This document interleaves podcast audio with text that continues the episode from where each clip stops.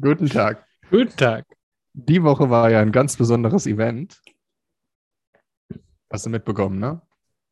Nee, Eine welches. Event meinst du? War das bei einer öffentlichen Veranstaltung irgendwas Wichtiges passiert? Hm, Die Bundesjugendspiele in Bad Homburg. Hat doch jeder mitbekommen, oder? Riesensache. Ja, wenn man es nicht mitbekommen hat, ne, ist halt schon, hat schon was verpasst. Bundesjugendspiele war aber auch so ein, so ein, Zwang, so ein Zwangsevent früher. Ja, das war so das, was, was cool war für die, die, äh, Für die einfach so natursportlich waren und ihre Ja. äh, Ehrenurku was Ehrenurkunde Für bekommen die haben. drei Jens. Und die, ja, und die Siegerurkunden waren dann eher so, naja, bist ganz okay, aber nicht gut genug. Und dann gab es noch die Teilnehmerurkunden, die einfach nur so, äh, ja, sorry, äh, du hast teilgenommen. Was, noch- was sollen eigentlich? Teilnehmer? Was sollen das eigentlich so? Teilnehmerurkunden? Ja, so ist Also, das ist so. Da fühlst du dich, hatte die auch so ADAC-Training? ADAC-Fahrradtraining?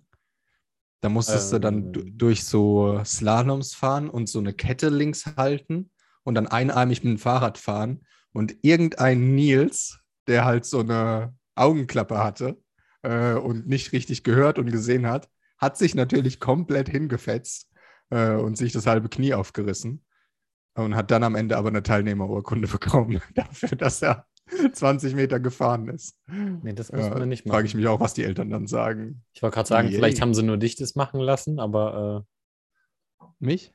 äh, ja, vielleicht war das ein Ich nicht Special-Ding. Nils. Ja, das würde ich jetzt auch Ich sagen, rede jetzt aber Nils in der dritten. Ich rede jetzt nicht von Nils in der dritten. da war so ein äh, Nils, so ein Freund. ein Bekannter. Äh, nee. Nee, Fahrradfahren war immer mein Ding. Ich musste immer in die Schule fahren mit dem Fahrrad bei jedem Wetter.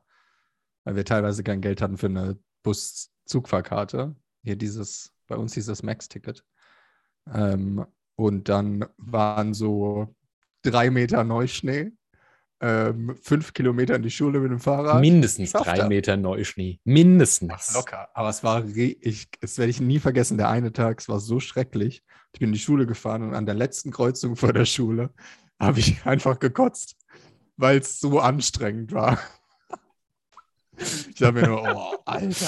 Was ist so weil, du Vibe- einfach durch, weil du einfach durch den Schnee fährst. Ey, pff, nein, Deine Eltern haben sich in Danke. Wirklichkeit gedacht, ah, den machen wir einfach härter, so raus in die Wildnis. wahrscheinlich geprägt fürs Leben. Ja. Und heute und eben dann bei Platzregen äh, trainieren gewesen. Ja. Wenn dann keiner, wenn dann keiner trainiert. Aber wenn die Sonne scheint, gehen sie alle raus. Ja, aber bei Regen, ich weiß nicht. Ich trainiere jetzt auch nicht. Ich mache jetzt gerade so ein bisschen so, also ich, naja, mache halt so ein bisschen Yoga, aber ist auch mal ganz gut, so ein Päuschen zu machen. Ich habe eh Zerrung, Rücken, Zerrung, Ah. Bein. So, und da bin ich, äh, glaube ich, auch mal ganz gut, mal nichts zu machen, weil ich mache ja eher sonst zu viel. Äh, wahrscheinlich. Welcome, welcome to the club. Ja. War es eigentlich ganz, ist eigentlich ganz gut, wenn man dann mal eine Grippe oder Corona bekommt, dann Ja. kannst du dich mal entspannen. Die setze dich mal auf deine vier Buchstaben, damit man mal ein bisschen Ruhe gibt. Ja, und seitdem ist auch mein, meine Schulter, äh, macht keine Probleme mehr, seitdem ich krank war. Nice. Sich wir die also ab und zu einfach mal. Machen wir einfach mal so, so Marius, jetzt ist vorbei, jetzt musst du mal eine Woche einfach nur daheim sitzen und äh, Ja, Filme gucken. viralen. Nee, wenn ich nicht krank bin, kann ich das nicht. Da kriege ich eine Depression. Wenn ich krank bin, dann geht Ja. das. Äh, dann ist es mir egal. So, dann Ja. fühle ich mich auch mega gut, den ganzen Tag einfach nur Fernsehen zu schauen. Da kriegt man dann echt eine. Depression, ne? So eine, so eine kleine holt man So sich eine dann schon ruckzuck, schon, ne? ja. Ja. Mhm. ja. Ja, ich glaube, ich weiß gar nicht, ich kenne gar nicht die, die Definition, aber ich glaube, also ein paar Wochen, wenn du da so Symptome hast, dann zählt das schon als leichte, so? Ist das, Hm? dann eine, ist, das, ist dann eine depressive Ja, ja, leichte. Episode oder so? leichte depressive Episode. Hm. Die kannst du auch für Jahre haben. Kannst auch eine mittlere für Jahre haben. Eine schwere für Jahre wahrscheinlich nicht, weil du bewegst dich halt dann nicht mehr. Aber ich glaube, eine mittlere hatte ich schon ein paar Jahre. Aber eine leichte. Das hat, das hat jeder mal eine leichte depressive Verstimmung. Ist auch gar nicht schlimm. Ist, denke ich, normal. Aber es ist auch ein Unterschied zwischen einer leichten Depression und einer leichten depressiven Verstimmung, weil depressive Verstimmung ist Ja. wahrscheinlich, das ist kategorierst du leicht. Wenn jetzt irgendeiner einen Verwandten verloren hat, irgendeinen Verlust in der Familie, der einem nahe Ja, geht, genau. dann hat man ruckzuck einfach mal was, was du wahrscheinlich so einstufen würdest, aber was nicht wirklich was damit zu tun hat, was Nee, Depression ja. Nur wenn du jetzt mal, wie ich jetzt die letzten zehn Tage ein paar Durchhänger hast oder so, dann wird, wird da keiner dir irgendwie, okay, wahrscheinlich irgendein Idiot wird dir schon Tabletten verschreiben und äh, dich in eine Therapie schicken, aber ich würde dann da sitzen und würde sagen, ja, ich habe ein bisschen schlechte Laune. Und mein Therapeut würde dann sagen, ja, willkommen. Äh, Mensch sein. Willkommen. Welcome to life. Äh, kannst dann auch nichts machen, ne? Ja, abwarten. Ja, bewegen Sie sich ein bisschen, gehen Sie ein bisschen an die frische Luft. Okay, danke. Sonne das würde helfen. Also, ja. ja, ja. Also ich meine, jetzt schneit es hier halt wieder, ne? Jetzt sind alle verzweifelt. Super. Also, naja, ich finde es eigentlich ganz ah, cool, weil wir hatten, glaube ich, dieses Jahr noch keinen Schnee. Jetzt bleibt echt gerade welche auf den Dächern liegen, so ein bisschen. Schon, schon kuschelig. Schön. Ja, ich denke, wenn ich in vier Wochen da bin, dann wird es wahrscheinlich keinen Schnee mehr geben. Anfang Mai eher nicht. Eher nicht, ne. Naja, nee. wer weiß. Was, ne? Was ich aber zu dem Event sagen wollte, also nicht zu den Bundesjugendspielen, mhm. sondern zu den Oscars. The Slap. Ähm, nee, nicht das Slap. Das hat jetzt mittlerweile wirklich jeder seine Meinung dazu Ellen? beigetragen. Ha? Ellen? Okay, nee, Ellen erzähl einfach, ja. Also, also 30 Versuche. Ja. Oder war es vielleicht Lady Gaga? Ja, das sind ja die einzigen Punkte, die ich weiß von dem Event. Ich habe es ja nicht geguckt, aber ja, ja hau mal rein. Also ich habe ja, seitdem ich acht bin, versuche ich sie immer komplett zu gucken. Ähm, das klingt wie so eine Hausaufgabe. Hm? Das klingt wie so eine Hausaufgabe. Versuche sie hm? immer zu gucken. So, ja, also immer. ich habe immer versucht, äh, hm. wach zu bleiben. Und früher war das ja noch so, für die, die es nicht wissen, also für dich, ähm, dass am Anfang die wichtigsten Kategorien kamen und später dann die unwichtigeren. Dann hat man irgendwann gemerkt, oh, die Leute bleiben dann aber nicht mehr dran.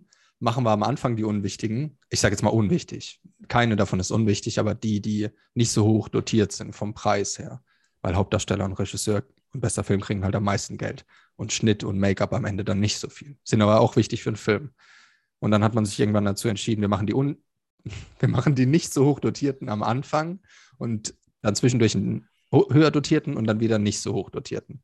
Und dann hat man gemerkt, dann schalten die Leute gar nicht mehr ein, äh, weil es ja in Europa dann halt auch Nacht ist. Also hier in Bulgarien war es um 3 Uhr nachts. Habe ich natürlich nicht ausgehalten. Ich glaube, um drei bin ich dann eingeschlafen, als es dann losgegangen ist. Ähm, und jetzt hat man sich dieses Jahr entschieden, wir lassen zum Beispiel nicht hochdotierte wie Schnitt, Make-up und, so, und Kostüm und so, äh, das zeichnen wir auf und schneiden es dann in die Hauptveranstaltung kurz rein und haben dann jemanden, der dann drüber spricht. Und so gehen dann die nicht so hoch dotierten nur zwei Minuten oder so, statt eben zehn Minuten. Ähm, dann hat man das halt zwischen reingeschnitten und hat dann die hochdotierten, wie Hauptdarsteller, also Will Smith und so, hat man dann halt komplett reden lassen ähm, und nicht geschnitten. Und die anderen waren halt vorher aufgezeichnet. Dieses Jahr hätte man es andersrum machen sollen, dann hätte man nämlich Will Smith komplett rausschneiden können ähm, man hat es aber halt andersrum gemacht. Und dadurch war er halt live und die anderen wie Schnitt und so weiter waren halt nicht live. Und ähm, Dune hat ja, ich habe mich ein bisschen mit, mit Dune dann äh, beschäftigt, weil der hat halt, man nennt es technische Oscars abgeräumt, also sechs technische Oscars. Ähm, ich kann es nicht, ich kann es nicht auswendig. Ähm, also bester Sound, beste visuelle Effekte, bestes Production Design, bester Soundtrack, bestes Editing und beste Kamera. Also es sind alles technische Oscars, kein Hauptdarsteller oder ähm, Regisseur oder Hauptdarstellerin und so weiter. Ja. Und bei Dune war es das erste Mal, dass sie keinen Green oder Blue Screen äh, benutzt haben, weil das Problem bei Ble äh, Blue und Green Screen ist, dass das Licht von also dass die Farbe auf die, auf die Darsteller ein bisschen reflektiert und dadurch sieht es ein bisschen fake aus. Ähm, weil logischerweise du nimmst es auf und in der Kamera das Licht, das halt spiegelt, sind dann die Leute so ein bisschen grünlich und ein bisschen blau. Und im Color Grading danach muss es dann bearbeitet werden, aber du kriegst das nicht komplett weg. Und bei Dune hat sich der Regisseur dann entschieden, dass er es entweder in der Natur filmt oder dass, also dass man halt im Hintergrund echte Wüste hat oder echte Berge und dadurch kein, keine Special Effects braucht. Wofür er aber dann halt Special Effects bekommen hat, der Film, war dann zum Beispiel diese, diese Flugzeuge, die so aussehen wie so Libellen und eben auch für, für den Hintergrund der als Ersatz genommen wurde, nämlich ähm, Sandscreen, also ein Blue- oder Greenscreen in Sandfarbe. Und dadurch hast du halt, hast du eine Reflexion auf die Schauspieler, aber die ist halt dann Sandfarben, so wie auch die Wüste eigentlich ist. Was aber besonders schwer ist für die äh, Visual Artists, ist dann das zu entfernen, weil ja. es ist viel einfacher, grün und blau zu entfernen als Sandfarbe. Ähm, und da sie es aber so gut hinbekommen haben, ähm, haben sie dann dadurch ein, dafür einen Oscar bekommen. Ich habe ihn nicht im Kino gesehen, ich hoffe, dass er wieder im Kino kommt, aber dadurch, dass er jetzt, dadurch, dass alle Sound und ähm, Effekte loben, äh, glaube ich, dass es schon sich lohnt, den im Kino zu sehen. Und Respekt dafür, dass man, dass man einen Sandscreen oder wie auch immer man es nennt, da gibt es ja keine, keine, Bezeichnung für, äh, dass man den in der, im Post-Editing ähm, entfernen kann und darauf dann die visuellen Effekte legt. Ich wusste das auch gar nicht, dass es so schlecht oder dass es nicht so förderlich ist, Green und Bluescreen zu benutzen. Ich meine, also es kommt wahrscheinlich darauf an. Ne? Also manche benutzen das ja in so einem Recording-Kontext. So, wenn du und ich jetzt hier sitzen und haben Greenscreen, Bluescreen, dann ist es ja überhaupt nicht relevant, dass da dann, so ein bisschen von hinten egal. ein bisschen Reflexion grün-blau kommt. Ja. Aber für so einen Film, ne? Ja, aber wusste ich auch nicht. Krass. Bei den, bei den neuen Disney-Serien, also das erste Mal bei Mandalorian, haben sie so einen riesen Dome gebaut.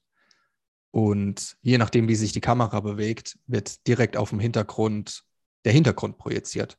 Und je nachdem, wie der, ähm, wie der Standpunkt von der Kamera ist, verändert sich dann auch der Hintergrund. Das heißt, du brauchst gar kein Post-Editing mehr. Es ist direkt der Hintergrund drauf. Ähm, ah, ja, krass, davon habe ich gehört. Und dadurch filmt die Kamera mhm. dann den Hintergrund. Es ist wahnsinnig aufwendig und die benutzen das jetzt für alle Disney-Produktionen, weil du filmst die, ähm, dann schneidest du es, machst noch ein bisschen Editing und dann kannst du es direkt veröffentlichen. Und dadurch kann man halt Serien und Filme drei bis viermal so schnell veröffentlichen, weil du halt nicht im Nachhinein noch, äh, wie bei Spider-Man, 2500 äh, Visual Artists brauchst, die halt alles editieren äh, und alle Effekte bearbeiten. Ähm, ja, weil, weil du halt direkt die Effekte auf der Kamera hast dann. Bei, genau, bei Mandalorian, Boba Fett, jetzt bei Obi-Wan Kenobi im Mai, bei diesen ganzen kleinen, kleinen Disney-Serien. Ja. Äh, ja. Ich habe das, das fand, ähm, ich, äh, fand ich spannend habe ich weiß gar nicht mehr, welchen Schauspieler darüber reden gehört, über dieses, diese Dome-Art der Produktion. Und er hat auch gemeint, das ist auch für die Schauspieler geil, weil die dadurch ähm, genau. ähm, natürlich auch ein bisschen immersiver in mhm. dem Ganzen drin sind. Also nicht nur von der ja. Aufnahme her, sondern sie sehen auch irgendwo so ein bisschen, wo sich das Ganze dann abspielt mhm. und müssen nicht komplett alles in ihrem Kopf äh, dauernd äh, mhm. visualisieren, was da jetzt eigentlich ja. gerade hinten dran abgeht. Ist halt so ein sekundärer Effekt, dann, den wir dann bekommen, indem wir bessere schauspielerische Leistung haben. Also beim ersten Potter zum Beispiel, der zwar gut gemacht ist, ähm, aber der, da gab es halt noch nicht so gute Technik. Es war 2001, da kam der erste Herr der Ringe raus. Die konnten das schon von äh, Veta, aber Harry Potter war ein bisschen schwieriger. Und dann haben die zum Beispiel diesen kopflosen Nick, diesen Geist, der aus dem Tisch rauskommt und alle gucken in eine andere Richtung, weil, ihnen, weil den Kindern gesagt wurde, tut so, als ob da ein Geist wäre. Ähm, heute benutzt man so einen Stab und da ist dann ein Ball drauf und der Ball ist dann der Kopf. Und da gucken die Leute dann hin. Ähm, bei, bei diesem Planet der Affen hat man das so gemacht, dass die Affen meistens einfach nur ein Ball waren. Ist aber, bei Avengers hat man das auch oft gemacht, aber da musst du dir als Schauspieler halt vorstellen, dass der Ball ein Affe ist. Ist auch nicht so geil. Oder da steht da jemand vor dir und der hat so einen ähm, 3D-Suit an und überall sind Punkte und vorne hängt eine Kamera und an der Seite hängt eine Kamera und das Gesicht ist komplett verdeckt und du sollst dir vorstellen, das ist ein Affe. Das ist halt schwierig. Ähm, aber sowas kannst du halt noch nicht ersetzen. Das kann man halt erst im Nachhinein. Der, der Spider-Man-Suit, der war auch nicht echt. Der hat so ein, wie so einen Schlafanzug angehabt und den haben sie dann danach ähm, hinzugefügt. Gehört ja auch irgendwie ja. aber ein bisschen dazu, so, ne? Also sie müssen ja einfach mit ihrer Vorstellungskraft arbeiten, weil das wird noch ja, so. Es macht es aber halt einfacher, wenn du es nicht tun musst. Ja, klar, also, natürlich. Aber, aber selbst wenn du mit jemandem zusammen redest, musst du dir auch vorstellen, dass mhm. da gerade keine Kamera ist und kein klar, schauspielerische, so weiter, ne? Ist, halt ist schauspielerische Leistung, ja. ja, ja. Ich denke halt, dass ähm, es gibt so viele Beispiele, wo sie es wo es keine Chance, also wo die Schauspieler teilweise nicht wussten, was gleich passiert. Ähm, und dann du ihre echte Reaktion gesehen hast. Ah, In deinem Lieblingsfilm West Side Story zum Beispiel äh, gibt es die Balcony Scene, heißt die. Und da drehen sie es halt auf dem Balkon, die beiden singen und der Schauspieler Ansel Elgort sollte eigentlich da rumklettern ähm, und sollte aber auf dem Balkon bleiben. Und er ist aber halt von Balkon zu Balkon gesprungen. Ähm, und unten gab es kein Fallnetz oder sowas oder eine, oder eine Matte. Und die Regisseure und alle, die dabei waren, die sind fast durchgedreht und sie halt auch. Also die ist halt, du hast halt den Schock in ihrem Gesicht gesehen, wenn er vom Balkon zu Balkon zu ihr gesprungen ist. Und die Reaktion ist halt echt. Die kriegst du halt nicht, wenn du zu ihr sagst, ich spiele ein bisschen erschrocken oder so. Äh, in solchen Momenten bist du halt wirklich äh, geschockt und denkst, ja, fuck, wenn der jetzt fällt. ähm, es, sowas finde ich dann, also das merkst du, das merkst du, aber wenn es das nicht geben würde, dann wüsstest du es natürlich nicht, weil dann wäre es einfach nur eine normale Reaktion. Es kommt darauf an, wie gut der Schauspieler ist, ne? Weil wenn du jetzt so einen Anthony Hopkins dir vorstellst und so, der sein ganzes Leben irgendwie äh, in, in der Schauspielschule geübt hat, so Ent Entsetzen, Schock, Aufregung. Ja, aber ob du Wie- wirklich alles faken kannst, Naja, ich, ich, der faked ja nicht. Also der, der nimmt ja dann Beziehung auf zu der Emotion, die er da irgendwie schon mal gespürt hat. Äh, Ja. Und ist ja nicht, also der, der ist dann nur besser da drin, ähm, die Emotio mit den Emotionen zu connecten. Aber es gibt Momente, wie zum Beispiel bei dem Mission Impossible Fallout, ähm, wo sie aus dem Flugzeug springen. Die sind, also es war halt Kameramann, ähm, Henry Cavill und Tom Cruise. Mhm. Und die sind insgesamt 106 Mal da rausgesprungen. Man hätte das auch, ich wusste es erst danach, dass das fake ist, äh, dass es nicht fake ist. Man hätte es natürlich auch faken können in, in der Greenscreen-Halle. Aber wahrscheinlich wäre es dann nicht so authentisch gewesen. Weil du kannst, du kannst zwar die Emotionen faken, aber natürlich ist es, fühlt sich viel echter an, wenn du einen Halo-Sprung machst. Ich denke, es ist nochmal einiges draufgesetzt. Ähm, wie wenn du, wie wenn um dich rum alles grün ist und du hängst an acht Seilen und schwebst so ein bisschen in der Luft und schreist so rum, oh fuck, ich falle, aber du fällst halt nicht. und ja, ja, es, ich glaube, es kommt auf die Situation an. Also äh, der letzte Hopkins, den ich gesehen habe, war, glaube ich, The Father, wo er einen Demenzkranken gespielt hat. Und das ist ja eine Sache, was willst du denn da machen? Da gibt es keine Special Effects oder so. Ähm, da musst du. Ist korrekt, Mhm. Jamie? Jamie, guck's mal. äh, da, da kannst du ja nichts anders machen. Da musst du halt, da musst du halt Schauspielern. Den Film nicht geguckt, aber ja, ja. Also ja, wenn du so eine psychologische Krankheit, äh, sag ich mal, vorspielen, Schauspielern musst. Wie willst du Ja. das sonst machen, ja? Ja, genau. Dann willst du aus dem Fl Flugzeug springen. Oh, wo bin ich? Ja, der Film war, der hat halt so, der Film wurde so gedreht, dass du als Zuschauer selbst nicht mehr wusstest, was wahr ist Oh, und cool. was nicht wahr ist, sodass War du der- dich rein. Ha? War der gut? Mochtest du Ja. den Film? Ja, weil's, weil du als nicht Demenzkranker nachvollziehen kannst, wie es sich anfühlt, auf der Schwelle zu sein zu Demenz. Und du hast Mhm. halt, dann war seine Tochter da und dann war sie plötzlich weg und er hat gesagt, du warst doch gerade da und sie, nee, ich war gerade einkaufen, ich war nicht da. Und du hast sie aber gesehen, weil sie da war. Und denkst dir dann, ah ja, krass. Ähm, hat auch, glaube ich, ein bisschen was abgeräumt an Preisen, aber es hat auch seine, seine, seine, seine Leistung hat auch viel dazu beigetragen. Ja, ich meine, der ist halt so, so ein Kaliber, der kann halt einen Film carryen. So einfach Ja, gibt, die meisten Filme, gibt- die er, könnte er einfach carryen, wo du zumindest allein mit seiner schauspielerischen Leistung irgendwie wahrscheinlich auf eine 5 oder eine 6 kommst. Und wenn dann noch äh, der Film halt gut ist, dann, also der ist ja jetzt auch 8 8,3 bei IMDb. Der Papa, der Vater. hat der irgendwie was abgeräumt?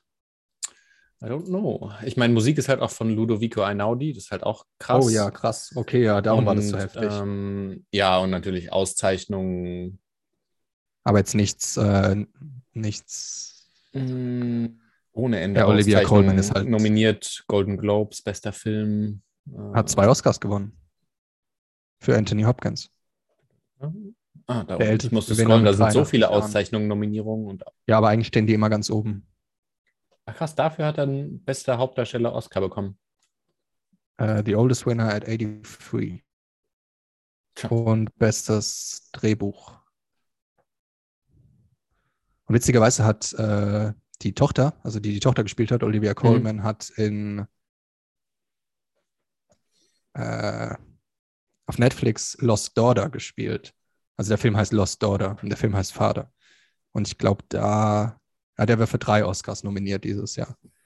Ähm, da hat sie so, worum ging es da? Beach Vacation takes a dark turn when she begins to confront the troubles of her past. Ach ja, okay. Sagt wieder alles. ah, okay, jetzt weiß ich, worum der Film geht. So, jeder Film, Confront Your Troubles of the Past. Ja, genau. Ja. Ja. ja, wer sich wundert, ist jetzt auch übrigens, äh, wir sind jetzt umgestiegen auf einen, einen Film-Podcast.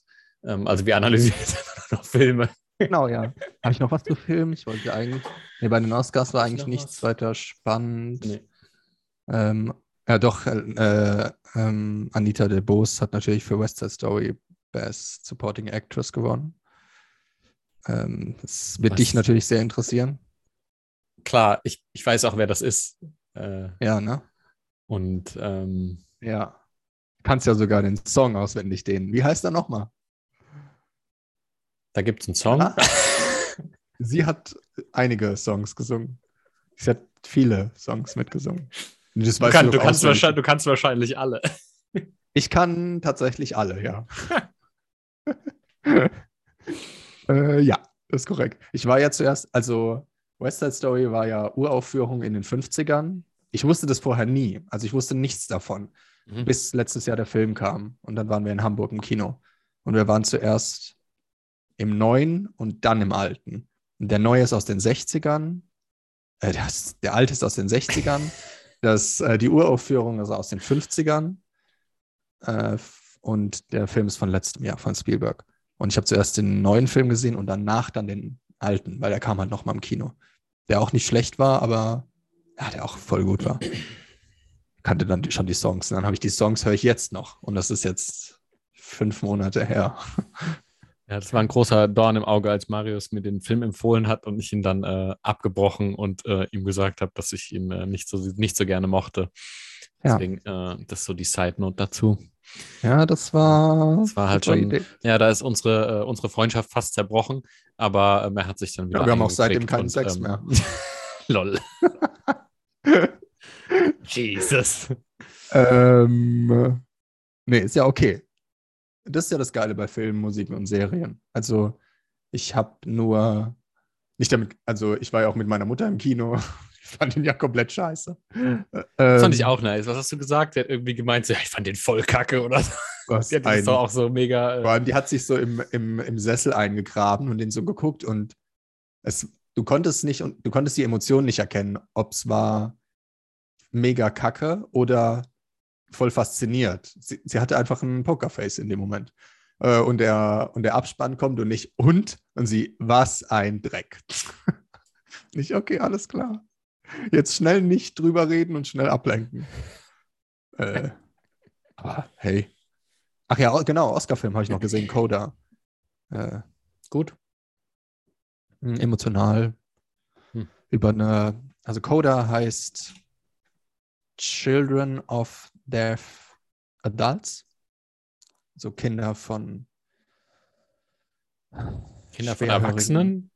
Achso, was hast du Bitte? gesagt? Du hast Children of Adults gesagt? Of Deaf Adults. Ach, Death. Okay. Ja. Ich dachte also gerade von- Children of Adults. Ich, so, ich hoffe. Ja, von, ähm, sagt man schwerhörig? Schwer, Äh, ja, taub. Hearing, disabled, deaf. Taub. Äh, ähm, Taub. Genau, und sie, also die Tochter, konnte hören, der Bruder nicht, der Vater nicht und die Mutter auch nicht. Mhm. Ähm, und die hatten so eine Fischereifirma und die hat nicht so gut funktioniert. Und dann gab es auch Strafen von der Polizei und sowas. Da gab es so eine Szene, da sind die auf dem Meer gefahren und waren fischen und die haben, im Hintergrund hat man die Küstenwache gesehen. Ähm, die haben die aber nicht gehört. Und irgendwann knallt die Küstenwache an das Boot drauf und springt auf das Schiff und die sind halt komplett erschrocken, ähm, weil die es nicht gehört haben. Und hörst du den Krankenwagen? Nein? Bei mir? Oh, okay, dann ist doch gutes Noise Cancelling. Und die Tochter wollte auf eine Musicalschule, weil die gute, weil die eine äh, gute Sängerin war. Und da gab es dann zwei Szenen. Also in der ersten Szene waren die Eltern und der Bruder bei einer Audition und haben ihr zugehört, wie sie singt. Und irgendwann haben die vom Film den Ton runtergefahren, dass du dich in die Eltern reinversetzen kannst. Und du siehst halt außenrum die Leute, wie sie halt klatschen und begeistert sind, anfangen zu heulen. Und die Eltern sitzen halt da und gucken an, gucken, wie die anderen reagieren, weil sie halt ihre Tochter nicht verstehen. Und du bist plötzlich in der gleichen Situation und denkst ja, ja, ohne Gesang stehen die jetzt vorne und bewegen ihren Mund. Und, das, und die Eltern, bei denen ist halt gar nichts passiert. Die haben, haben logischerweise nicht reagiert, weil wie willst du reagieren? Und die Tochter hat die Eltern gesehen, aber hat es halt verstanden. Es war ja auch, ähm, ist, halt, ist halt so. War ja schon schön, dass die Eltern gekommen sind. Und dann gab es eine andere Audition, eine neue Audition später, fast am Ende vom Film, ähm, wo man schon fast abgeschaltet hat. Und dann war sie auf der Schule zum Vorsingen. Und dann kamen die Eltern auf den Rang und die Tochter hat gesungen, also mega gut gesungen. Und sie hat dann, während sie gesungen hat, die Gebärdensprache dazu gemacht, dass die Eltern das verstehen. Äh, und da kriegst du halt einfach Gänsehaut, weil die zwei, weil die halt voll im Stress war mit den Eltern und ähm, dann ihren Gesang halt mit der Gebärdensprache rübergebracht hat. Und die, ähm, die Lehrer, die sind dann auch komplett durchgetreten, was dann, was dann passiert, sieht man ja selbst. Aber ich fand die, fand die Lösung, ich fand, ich fand's nicht, fand's nicht schlecht, aber warum es jetzt ein Oscar-Film war, äh, weiß ich nicht.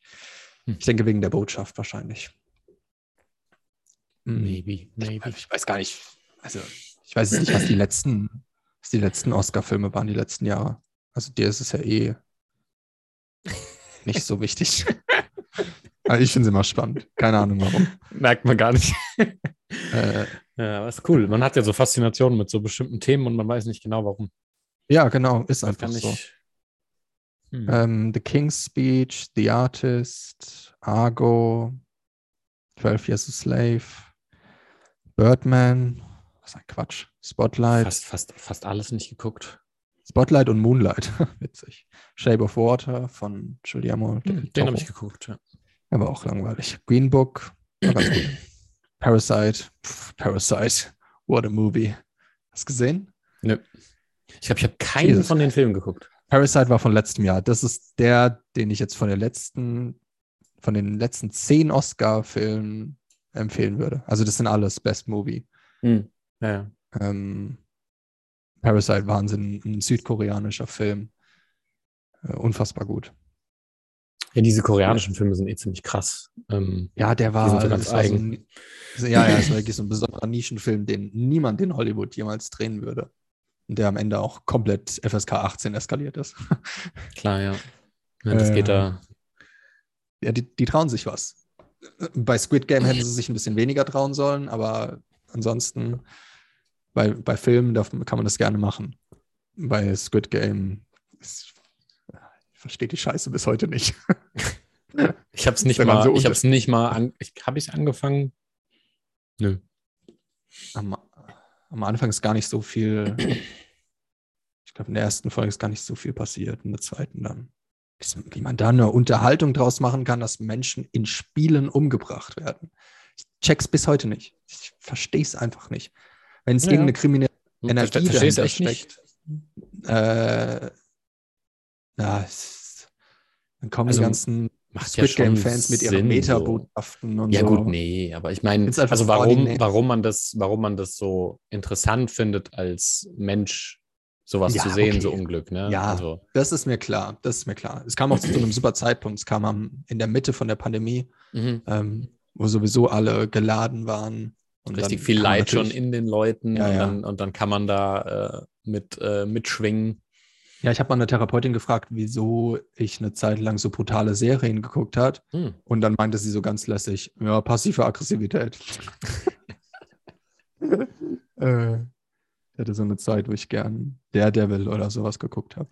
Ich habe es mal, meine, auch noch meine, ich hab's mal meine Ex gefragt, so, weil die auch so Te Tendenz äh, Psycho oder sonst irgendwelche ähm, Spannungsthriller-Gedöns ähm, sich reingezogen hat. Und es gibt auch, glaube ich, Studien, dass Frauen tendenziell mehr, also so auf Psycho, Horror und so stehen. Und ich habe es, also sie konnte es nicht so ganz genau verarbeiten. Ähm, es hat so ein bisschen so darauf gewirkt, dass es halt so den Fokus extrem eng setzt, weil du halt mit so Angstemotionen und so arbeitest. Mhm. Also diese Filme arbeiten halt alle irgendwie auf Angstbasis oder auf so einer Unruhe, so einer Unsicherheit. Mhm. Und ähm, das schaltet halt alles andere aus. Ja, ja. Also wenn du andere Unsicherheiten in deinem Leben hast, du hast innere mhm. Anspannung oder so, die Filme sind so krass gemacht, dass du einfach nichts mehr, ähm, mhm. nichts anderes mehr mitkriegst und dadurch bist du halt mhm. quasi ruhig, weil äh, du wie so ein Reh vorm Scheinwerfer stehst, die ganze mhm. Zeit, den ganzen Film lang und so, holy fuck, was sehe ich hier, weißt du? Ja, und, äh, ja ist echt geil, um den Kopf äh, abzuschalten. Das ist ja Komplexitätsproblem, dass du halt einen Fokus hast und dann alles andere ausblendest. Genau, und, und dann hast du noch ähm, so klassisch Eckhart äh, Schmerzkörper-Ding halt, ne? Also dass ja, du, ja, ähm, das dass du, du ja. schwingst ja immer, ähm, hast irgendwas, eine Negativität äh, in dir irgendwo auf dem Weg Stück für Stück angesammelt und die schwingt halt, ähm, das ist klar. Die sucht sich halt was, was in einer ähnlichen Frequenz schwingt in der Außenwelt. Das heißt, wenn man äh, negativer, negative Gedanken hat, dann sieht man auch eher das Leid äh, um sich rum, logischerweise. Ähm, das fällt einem dann zumindest mehr auf und dann ähm, geht man halt auch mehr auf so Filme ab, ja. Ist halt klar. Ja. Ja. Ähm, ja, aber die, die Faszination für Gewalt gab es ja irgendwie schon immer. Also Gladiatorenkämpfe. Ähm, wenn als kein Netflix gab, dann sind die Leute halt auf den Marktplatz gegangen, haben geguckt, wie Leute erhängt wurden. Ähm, und heute sieht man es halt auf Netflix oder sterben halt keine Menschen. Also irgendeine Faszination war da ja schon immer da. Werden wahrscheinlich mehrere Gründe sein. Ja, ich glaube auch. Ich glaube, das ist so, da spielt irgendwie, da kann auch mehr reinspielen. Also es könnte zum ja. Beispiel auch so bei, wenn du an Gladiatorenfilme denkst, da ist dann wieder so ein heroischer Aspekt drin, wo man sagt, okay, man ja. überkommt äh, krasse Widerstände oder überlebt irgendwas, was quasi kaum zu überleben ist. Und ja, und wenn irgendjemand äh, gehängt wurde, sowas wie Gerechtigkeit. Ist ja, ist ja auch nicht, auch keine Kleinigkeit so der hat es verdient. Oder wenn ja. die Familie. Oder auch umgekehrt, Ungerechtigkeit. Ne? Wenn jemand zu Unrecht ja. gehängt wird, dann kann man dann sagen, ja. wenn man ein großes Gefühl hat äh, für ich werde, ich armes Ich, werde in meinem Leben ungerecht behandelt oder hätte andere mhm. Dinge verdient, dann äh, sieht man halt gerne mal jemanden, äh, regt man sich darüber auf, dass jemand zu Unrecht falsch behandelt äh, wird und so weiter. Haben wir ja zum Glück nicht mehr, dass Menschen auf dem Marktplatz erhängt werden, glaube ich. Bestimmt haben wir das doch auf jeden ja, Fall. Ja, bestimmt irgendwo. Ja, ja. Bestimmt irgendwo.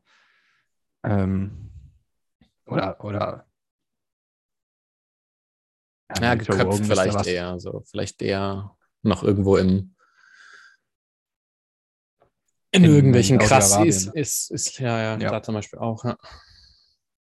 Äh, Was mit äh, Joe Rogan? Unter, äh, ja, ich habe gerade gedacht, ob Joe Rogan da auch ein bisschen in dieses Schema reinpasst, von wegen ähm, Gerechtigkeit, Ungerechtigkeit, wer steht auf welcher Seite, weil da gibt es irgendwie auch nur so zwei Lager, so gegen oder für.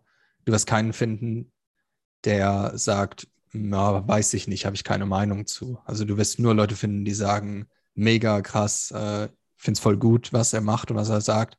Und Leute, die sich irgendwie gar nicht richtig informieren und dann sagen, oh, was ein Verschwörungstheoretiker.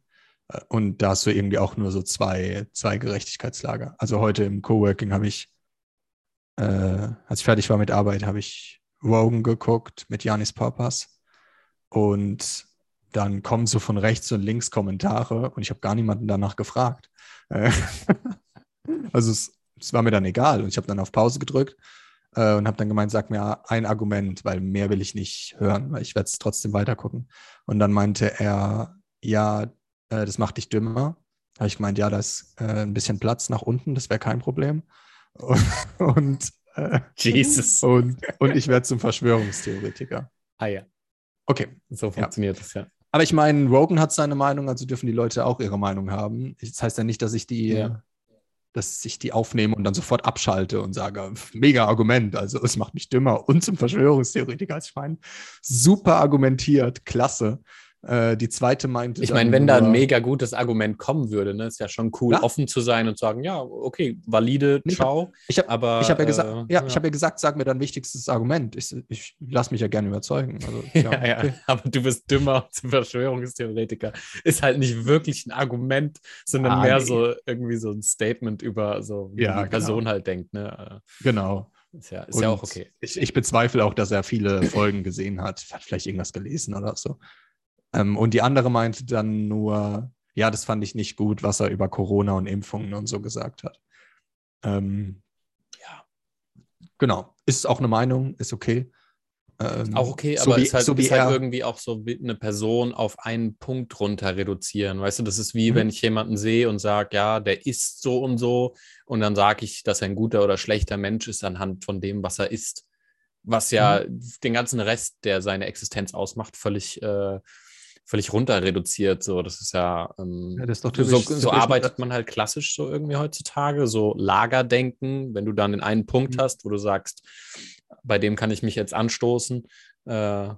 Ich glaube, das sind Aber- 99% Social Media. Äh, heißt das ad hominem? Dass man ihn, sich einen Punkt bei jemandem raussucht und ah, ja, ja. statt Argumente zu finden, greift man dann den Menschen an.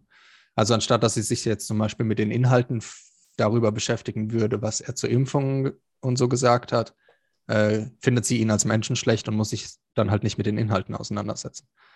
Es ist aber einfacher, Mhm. aber ja, reicht mir halt nicht aus als Argument. Aber es ist auch interessant, darüber nachzudenken, warum die Person sich quasi oder eine Person sich gar nicht auf die verschiedenen Aspekte, über die die Person, also wie jetzt Joe Rogan spricht, äh, einlässt, weil ähm, theoretisch müsste, müsste sie dann ja eine, eine Offenheit haben, dass sie in manchen Punkten auch falsch liegt und dass dann irgendwie Teile von ihr halt fallen gelassen werden müssten. Weißt du, was ich meine? Also man müsste sich ja, ähm, wenn du jemandem zuhörst, wirklich zuhörst und ihn nicht einfach nur auf seine eine äh, Eigenschaft reduzierst, also was er zum Beispiel ist, sondern Joe Rogan redet ja noch über ganz viele andere Sachen, die teilweise sinnvoll sein könnten. Und wenn die dann sinnvoll für die Person wären, müsste sie sich ja eventuell ändern. Und das würde dann plötzlich äh, Ja. am Selbstbild rütteln und äh, Mhm. irgendwie die Existenz, auf- die sie, die sich die ganze Zeit aufgebaut hat, äh, in Frage stellen und ähm, an der Stabilität des Weltbilds der Person rütteln. Wobei das halt bei 1000 irgendwas Folgen auch sehr viel ist. Äh, Na klar, ja. also wo du eigentlich gar nicht mehr dazu in der Lage sein kannst, ihn als Menschen zu verurteilen, sondern jedes Mal auf einzelne Argumente eingehen müsstest. Ähm, weil es halt viel zu viel ist. Wie Also, bei jedem halt, ne? Halt, Ja, wie bei jedem, aber nicht jeder redet halt so viel wie in der Öffentlichkeit wie er. Also wahrscheinlich gehört er zu den, zu den Top 10, die in der Öffentlichkeit so viel reden. Du weißt es halt nur nicht über andere, also kannst du sie halt nicht verurteilen. Ich denke auch, dass viele Leute halt Dinge vermeiden zu sagen, die kontrovers sind, damit sie halt nicht angegriffen werden. Also wir dürfen hier zum Beispiel auch nicht darüber reden, dass Impfungen nicht funktionieren oder sowas. ja, wir dürfen halt auch nicht kontrovers sein, ja. Aber ähm, Also, also wirklich, wir werden dann von Spotify ähm, ja, äh, ja. blockiert. Also im Gegensatz zu ihm kriegen wir keinen Banner, dass wir hier über, wo es Ja. mehr Informationen zu Covid gibt, sondern wir werden dann einfach gelöscht. Ja, wahrscheinlich, weil du jetzt schon das Wort gesagt hast, ist jetzt schon so direkt Wird so. schon gefiltert. Uh, Red Flag. Beobachtet den mal. Und so ein Spotify-Mitarbeiter hört uns dann. So der einzige Deutsche. hallo an der Stelle. Hörst du gerade die letzte Woche? Nils, das ist illegal. Das kommt gar nicht gut an. Ach, noch Aber eine, noch eine deswegen- Serien. Aber deswegen finde ich, finde ich äh, Joe Rogan eigentlich ein cooles Beispiel, weil das ist ja wirklich, der ist ja wirklich ein gutes Beispiel so dadurch, dass er so extrem öffentlich mit seinen ganzen Meinungen ist. Aber letztendlich ist ja jeder Mensch so, dass er wahnsinnig viele Gedanken zu unfassbar vielen Punkten hat. Und, und dass es einfach äh, ja, ungerecht ist oder, oder auch irgendwie unzureichend, die Person anhand von einer Sache ähm, festnageln zu wollen als guter oder schlechter Mensch. Und bei ihm ist es halt leicht, weil da kann man halt sich ein Thema dann rauspicken, was einem halt zufällig nicht gefällt. Aber wenn man das dann durchdenkt und sagt, du kürzt den Menschen in seiner Gänze, so kann man denken, aber logisch ist das nicht unbedingt. Also, Nee. Aber als Resultat, was bringt es? Also ich denke, er hat sein Schmerzensgeld wie auch Will Smith und dadurch muss man sich halt andere Meinungen und Witze anhören. Ähm, ich glaube, die sind so ein bisschen beide so ähnlich, was das Vermögen angeht. Äh, aber Joe Rogan liest sich gar nichts durch und hört sich auch gar nichts von anderen an, was ich auch verstehe.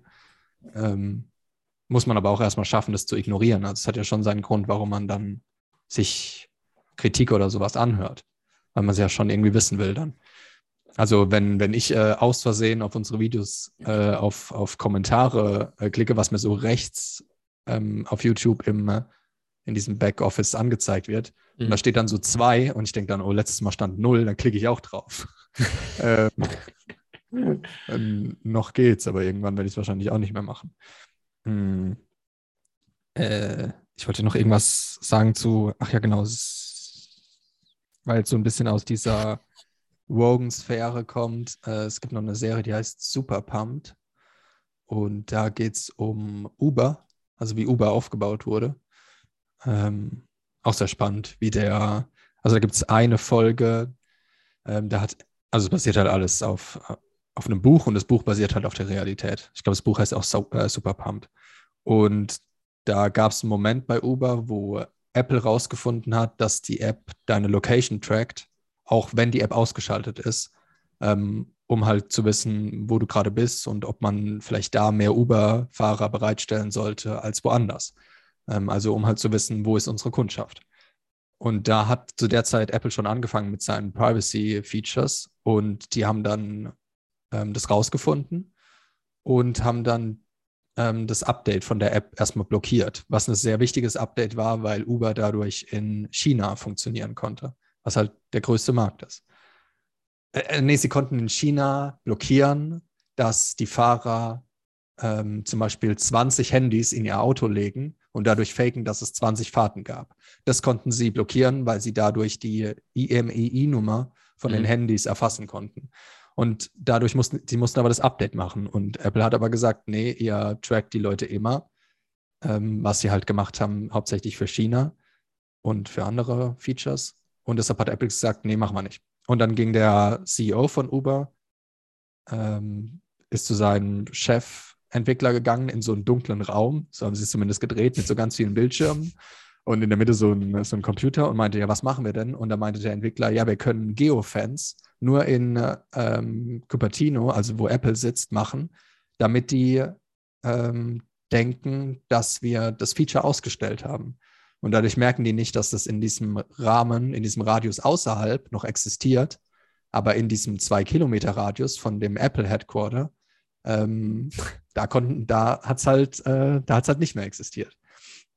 Und dann ist der, der leitende Mitarbeiter von Apple, der das gecheckt hat, ist nach Hause gefahren, hat außerhalb von dem Radius gewohnt, klappt seinen Laptop auf, nachdem er es vor einer Stunde gecheckt hat, klappt ihn auf und sieht, dass ähm, sie es in Wirklichkeit gar nicht geändert haben.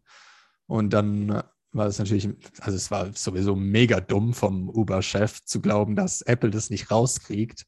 Äh, war halt echt ein Zufall, dass der Mitarbeiter das checkt und aus dem Radius rausfährt und es da nochmal checkt und dann denkt, hä, Moment, da stimmt irgendwas nicht. Und Tim Cook hat dann eben den Uber-Typen eingeladen und hat gemeint, äh, wir nehmen die Uber-App aus dem App Store raus. Und dann war es irgendwie eine stundenlange Diskussion, ähm, bis sie es dann nicht gemacht haben, weil, der, weil Uber halt der CEO ähm, Apple überzeugen konnte, dass sie da natürlich auch viel Geld mitmachen, weil sie halt, ich glaube, mit jeder Fahrt auch mitverdienen. Bin ich mir aber nicht sicher. Äh, ja, das fand ich, äh, es war so ein typisches ähm, Silicon Valley äh, Macho-Ego-Gehabe. Äh, von Creepy wegen, na Apple, na Apple, die tricksen wir jetzt, tricksen wir jetzt mal aus. Ja, aber auch echt, ich finde das auch, ich finde das schon creepy, so dieses ganze, ähm, ja, also sowas dann, das darf eigentlich überhaupt nicht erlaubt sein, so wenn du eine App geschlossen hast, dass die dich trackt, dann müsste irgendwie Consent da sein äh, und auch klar sein. Ähm, aber zum Glück gibt es halt solche Firmen wie Apple, die das halt kontrollieren und dann auch einen Riegel vorschieben und dann sagen, nee, nicht mit uns. Ja, ja, zum also Glück. Android ne? macht das nicht. Also, ja. Ich meine, gut, Google ist halt auch so ein, so ein tricky Ding, ne? Bei Google ist schwierig. Google ist schwierig. Weil man es bei Google nicht merkt, wie sie einen manipulieren. Und dadurch ist es sehr, ja, dadurch fällt es halt einfach nicht auf. Also sie machen es, sie natschen dich zwar in eine Richtung, aber es ist jetzt nicht wie bei Facebook, dass eine Anzeige kommt, nachdem du vor fünf Minuten mit jemandem drüber geredet hast. Ja, das Und du du die Woche. dann- ne? Ich hab, bin mit einer Freundin Ja. spazieren gegangen und wir haben irgendwie über ähm, Persönlichkeitsentwicklungskongresse äh, geredet. Da gibt es ja irgendwelche, die sind kostenlos, kannst einfach teilnehmen Mhm. und dir ein paar Vorträge anhören. Und da gibt es jetzt den äh, Flow-Kongress mit irgendwie Veit Lindau, Eckart Tolle und so. Ah. Also eigentlich ziemlich nice aussehend, ne? Und dann Ja. reden wir darüber, gerade im Park. Ich laufe nach Hause fünf Minuten die Treppe hoch, mache irgendwie Insta auf und sofort irgendwie eine Werbung geschaltet kriegt. Das erste Mal äh, überhaupt, dass ich die Werbung gekriegt habe, so Flow-Kongress, melde dich an und ich denke so, Jesus. Fuck ja, off. irgendwann, denk, irgendwann denkt man halt, boah, das kann doch nicht jedes Mal Bestätigungsfehler sein, dass das jetzt Zufall ist. Ja. Ich glaube, es gibt und, ganz und weirde gerade gibt es dann auch ja, Möglichkeiten. gibt es ja schon die Statements irgendwie. Weißt du noch von, äh, als dieser eine Ingenieur bei Joe Rogan war und du hast irgendwie gemerkt, dass der mehr wusste, als er sagen Epstein. durfte. Und ja, und wo der dann auch gemeint hat, so ja, natürlich, natürlich tracken sie, natürlich hört's Ja, mit. So, aber was über Google geredet. Ja. ja. ja, gut, aber ne, ich habe ja ein er war Android Psychologie war der, glaube ich, von Harvard. Weiß gar nicht. Ja, Ja, maybe. Und er hatte so ein Team, die ähm, äh, Google kopiert haben und dadurch eben Google als einzige große Firma äh, bei Google Monitoring machen konnten und rausfinden konnten, was machen die eigentlich mit den Daten und in welche Richtung bewegen sie dich bei Wahlen zum Beispiel, dass Google halt Wahlen manipulieren kann, äh, indem sie zum Beispiel jeden zweiten, äh, bei jedem zweiten das äh, Logo verändern, aber auch nur bei zum Beispiel Liberalen. Ähm, also das Google-Logo verändert sich ja manchmal, wenn Wahlen zum Beispiel sind oder irgendein äh, Event und dann die halt draufklicken und dadurch zum Beispiel ihre Meinung dann ändern. Was du aber halt nicht weißt, weil du weißt nicht, bei wem es angezeigt wird. Es existiert nur in deiner Welt. Ja. Und es ist auch voll Und- und interessant, ich- was das dann macht, ne? wenn du dann drüber nachdenkst, dass bei Institutionen wie Google dann plötzlich so, ähm, ja, so bestimmte Zensurbewegungen und so einhergehen und ähm, Meinungsmache, bestimmte Meinungen dann gut und schlecht äh, eingestuft werden. Und da, wenn sich das dann auf, darauf auswirkt, wie die Wahlen äh, beeinflussen, das ist halt schon krass, wenn man sich das mal überlegt. Was das Ja, eigentlich denkt man immer, es wären nur, das Interesse wären nur Unternehmensgewinne, wie bei Uber zum Beispiel, äh, die Leute einfach weiter zu tracken. Aber manchmal ist es halt auch Wahlmanipulation oder andere Interessen, wie, keine Ahnung, Impfungen oder sowas. Und es, und es muss ja auch gar nicht so, in dem, ihrem internen Jargon muss es ja gar nicht um offiziell quasi Wahlmanipulation gehen, sondern manchmal ist es ja, im Moment geht es ja viel um Meinungen, zum Beispiel Schutz von Meinungen oder Schutz von Personen und so. Und dann regt sich John Peterson ja dauernd auf, so ja, wie willst du das festmachen? Chris Rock, wie willst du wissen, welcher Witz jetzt zu offensiv ist und was man sagen darf und was nicht? Und dann kommt ein Corporate und muss es halt, legt da halt irgendwelche Sachen fest, wo sie das machen, um laut ihnen Dinge zu schützen, aber sie können es ja gar nicht genau äh, wissen, was, was da jetzt gut ist zu schützen und was nicht. Ja, Also was jetzt, das, was, was jetzt richtig und falsch ist. Ich meine, weiß ja keiner von uns, was, was, äh, was wirklich Das richtig kann- und falsch ist. Das fand ich auch bei Rogan interessant heute, dass ähm, Janis gesagt hat, ja, man sollte so einen Score machen. Wenn jemand übergewichtig ist, darf er zum Beispiel sich keinen Burger mehr kaufen. Denkt man erstmal, ha, voll gute Idee, aber sowas eskaliert halt schnell. Und Rogan meinte dann, nee, wenn jemand ein Fettfuck ist, dann will er viel essen und dann hat derjenige das auch selbst zu entscheiden.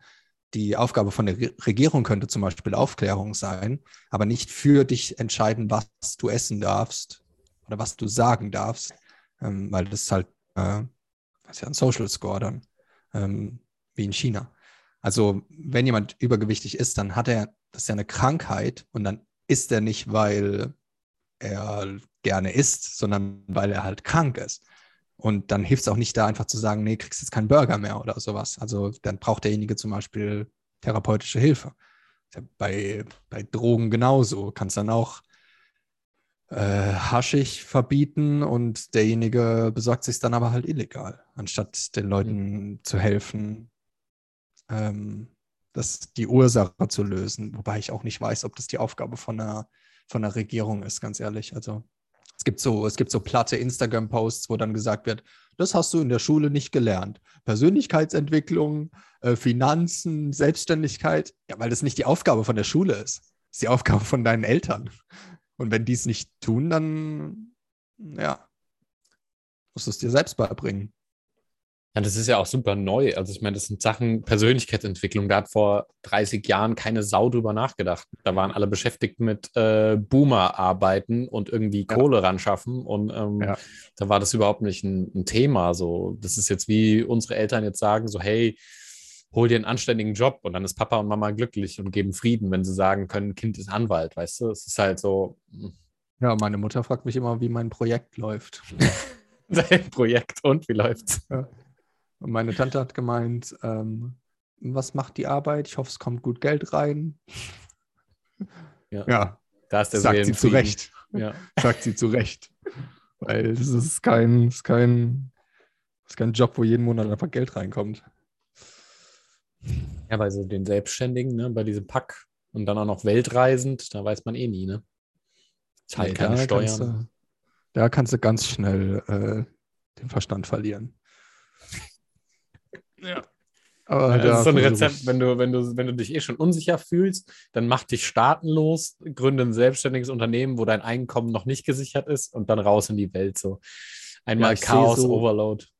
Ich sehe so in Staatenlosgruppen oder sowas, so dann irgendwelche Leute, die mega pumped sind. Und ich würde am liebsten dann ihnen schon sagen, wenn du wüsstest. ähm, ich lasse sie aber, weil am, An äh, am Anfang ist alles spannend, weil alles neu ist.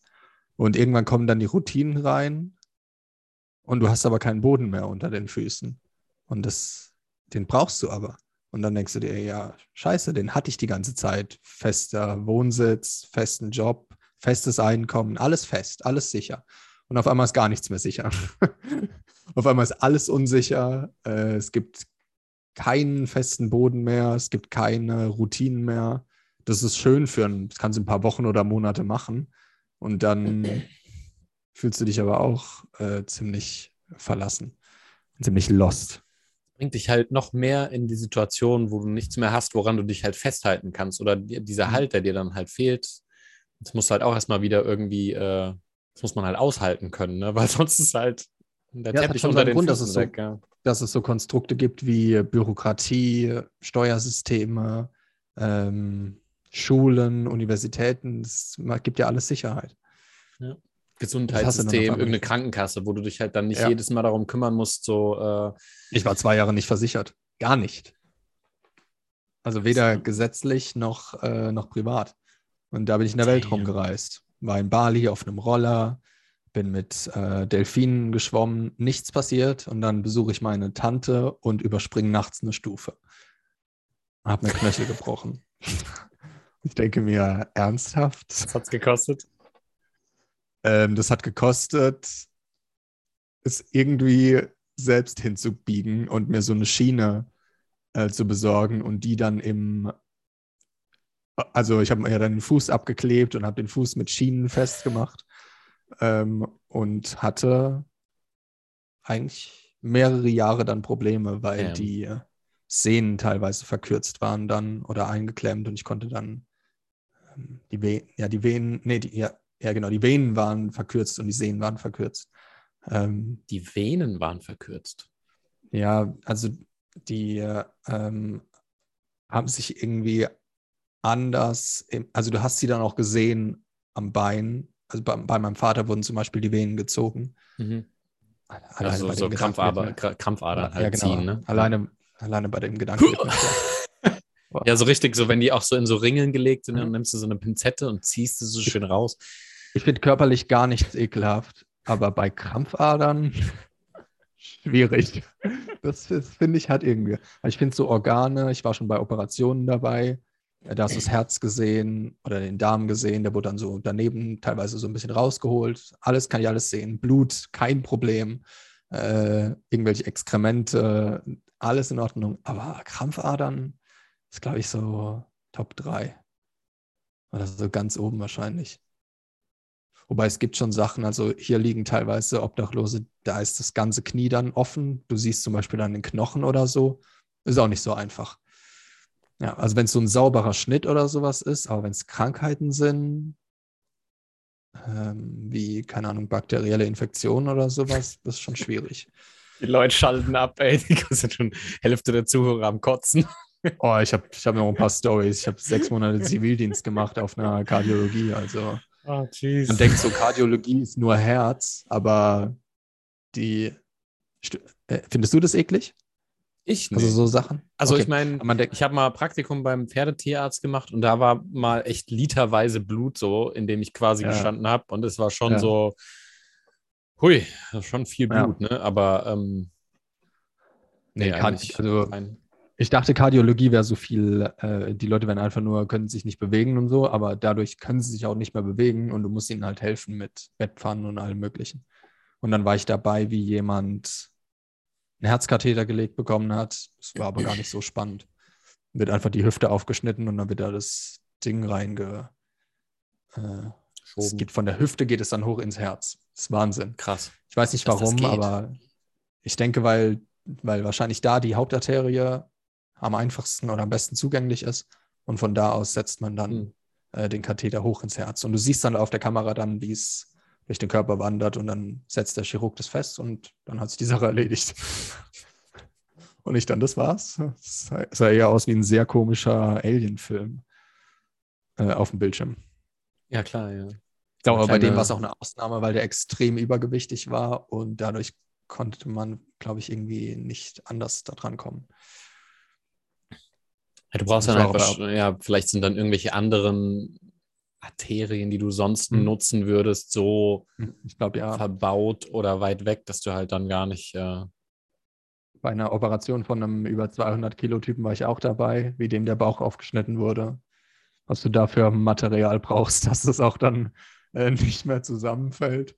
Ähm, und die, äh, und ich wurde ja auch dreimal am Bauch operiert in meiner Jugend. Und der Pfleger danach meinte, also der, Anästh der Anästhesie,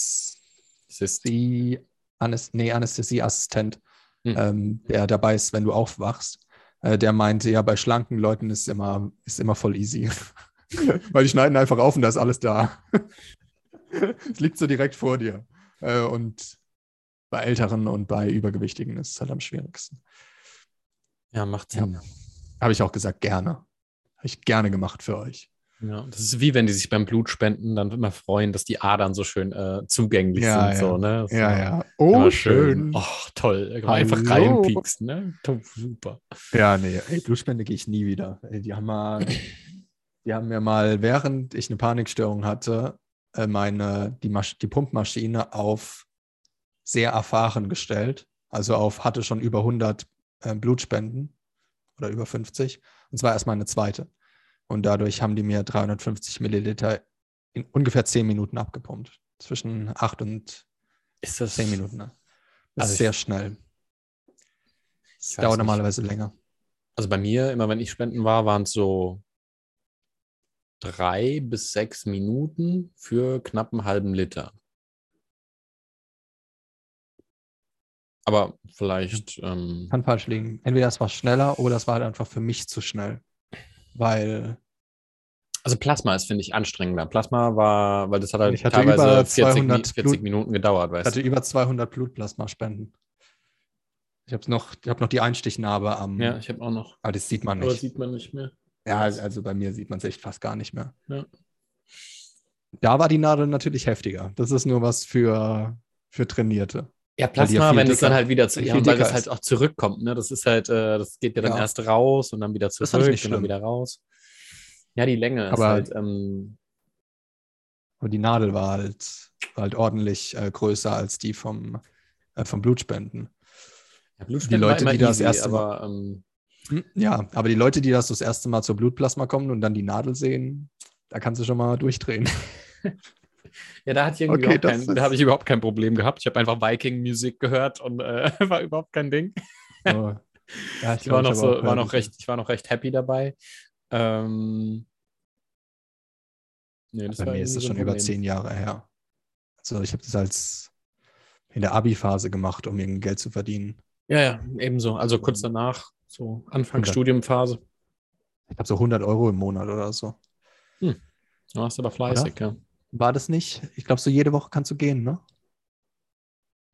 Also Ja. Plasma kannst du zweimal die Woche sogar theoretisch gehen, Ja, genau. Ja, weil das sich ja. relativ schnell nachbildet. Ähm, Vollblut kannst du, glaube ich, nur alle paar Monate gehen, ja, weil Und das wird halt so dieser- langsam nachgebildet. Und bei dieser, wo das meiner Meinung nach zu schnell rausging, äh, bin ich, hat, ist dann mein Kreislauf abgesackt und dann kam da die Panikattacke dazu. Und Krass. dann hat sich die, dann kam mir die Wand von der Turnhalle, in der ich war, die kam mir entgegen. Also halt gefühlt. Äh, äh, der Körper spielt da dann komplett verrückt. Ich glaube, das habe ich schon mal erzählt. Was im Nachhinein ist es so lustig. Ich habe dann, äh, ähm, ich habe dann gemeint, also ich bin halt, bin fast ohnmächtig geworden, zumindest äh, gefühlt. Wahrscheinlich in Realität gar nicht, aber die Panik setzt halt nochmal, macht es nochmal hundertmal schlimmer. Und dann meinte der Arzt, ähm, ja, dann kriegen Sie jetzt, wenn es so, nicht besser wird, kriegen Sie jetzt eine Infusion. Und ich dann, ja, bitte geben Sie mir mir mein Blut wieder. Und er, nee, nee, eine Infusion. Ja, ja, bitte geben Sie mal mein Blut zurück. er meinte eine Salzlösung. Ich dachte, die wollen mir mein Blut zurückgeben. äh, ich wollte es einfach nur wieder zurückhaben. Ja, klar, also völlig delirious. So, ja, bitte. Und er, nee, der russische Arzt dann, nee, nee, nee, das geht nicht. ähm, dann habe ich aber nur Zucker und Wasser bekommen. Hat dann auch gereicht. Hat auch geholfen, ne? Ja, wenn du so die, wenn du dann so da liegst und das sind die Füße. Damn. Ja, also das Füße oben, ja. Ja, das starke das Neigung. ganze Blut wieder in den Kopf reingeht. Einen halben Liter, ist ja nix. Habe ich bei meiner, habe ich bei meinem Nasenbluten-Dilemma, habe ich mehr verloren. Yikes. Wo mir, die, wo mir die Nase explodiert ist nachts. Ich habe gehört, man soll irgendwie so auf einer leichten Schräge schlafen. Irgendwann habe ich das mal gelesen. So ganz, le Schräg- ganz leicht quasi den, also den Kopf Fußschräg? höher als die Füße, so. damit das, äh, damit die Toxine aus dem Hirn äh, Oh, leichter abge. Ja, okay, jetzt geht's Na? los. Das schafft der Körper nicht alleine, dafür muss er schräg liegen. Ja. Wie entgiften und entschlacken. Ja, das ist sowieso. Ah, so Detox. Ja, Detox sind toll. Ja, ganz Saft, schwierig. Saft-Detox oder Mhm. so. Hat Wo er nicht hinbekommen, die siehst, letzten, die letzten vier Milliarden Jahre hat er das nicht hinbekommen. Ich frage mich, woher das kommt, ob das so ein Kontrollgefühl ist. So, ich muss jetzt meinen Körper unterstützen. Das ist wie wenn du eine Grippe hast. Ja, mach halt einfach, wonach dir gerade ist. Also, Wenn du Durst hast, dann trink halt viel. Wenn du eine Zitrone essen willst, ess halt eine Zitrone. Nee, was macht Mensch 2022? Ich brauche Vitamin D-Tabletten, C-Tabletten, Zink, Wasser, Infusionen, Johannisbeerkraut, äh, äh, Rosmarin, Tomaten. Dann habe ich gelesen, das Lecker. hilft noch. Ja, aber ja, was habe ich letztens? Ja, genau. Ich habe letztens gelesen, dass äh, Probiotika ähm, man einfach weglassen soll, weil die äh, sich irgendwie, also wenn man die nicht wie eine Medizin einsetzt, ähm, wenn man wirklich einen Mangel hat an einem bestimmten, an einer bestimmten Bakterie im, im Darm oder so, dann kann sich das irgendwie im Nebendarm ansetzen, also Bakterien, die du da gar nicht Ja. haben willst, und das kann dann irgendwie wuchern da drin und dann kippt es die ganze Balance in deinem, äh, in deinem System und so und man soll da die, die Finger von lassen, wenn man es nicht braucht.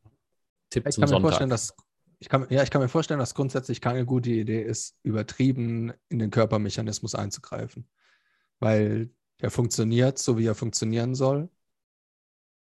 Und es hat auch schon, also es hat ja seinen Grund, warum das alles so funktioniert. Und es ist ja auch nicht, dass das ist auch so ein bisschen Körpergefühl verloren oder, oder dem Körper nicht mehr vertrauen, finde ich, dass er das auch alleine schafft. Klar, wenn ich jetzt während, während ich krank war, habe ich vier Liter am Tag getrunken, aber nicht, weil das eine Regel war, sondern einfach, weil ich mega Durst hatte, weil ich die ganze Zeit geschwitzt habe. Aber das, das ist wie diese Empfehlungen von wegen, man muss mindestens zweieinhalb Liter jeden Tag Wasser trinken. Ja, wenn du kein, also es ist ganz einfach. Wenn du Durst hast, dann trinkst du. Wenn du keinen Durst hast, dann trinkst du nicht. Weil dein Körper schlauer ist als du. Der sagt dir schon, was du brauchst. Also es ist wie mit, wir hatten es ja die Tage mit körperlicher Grundbedürfnisse. Ähm, wenn du dich bewegen willst, dann beweg dich halt.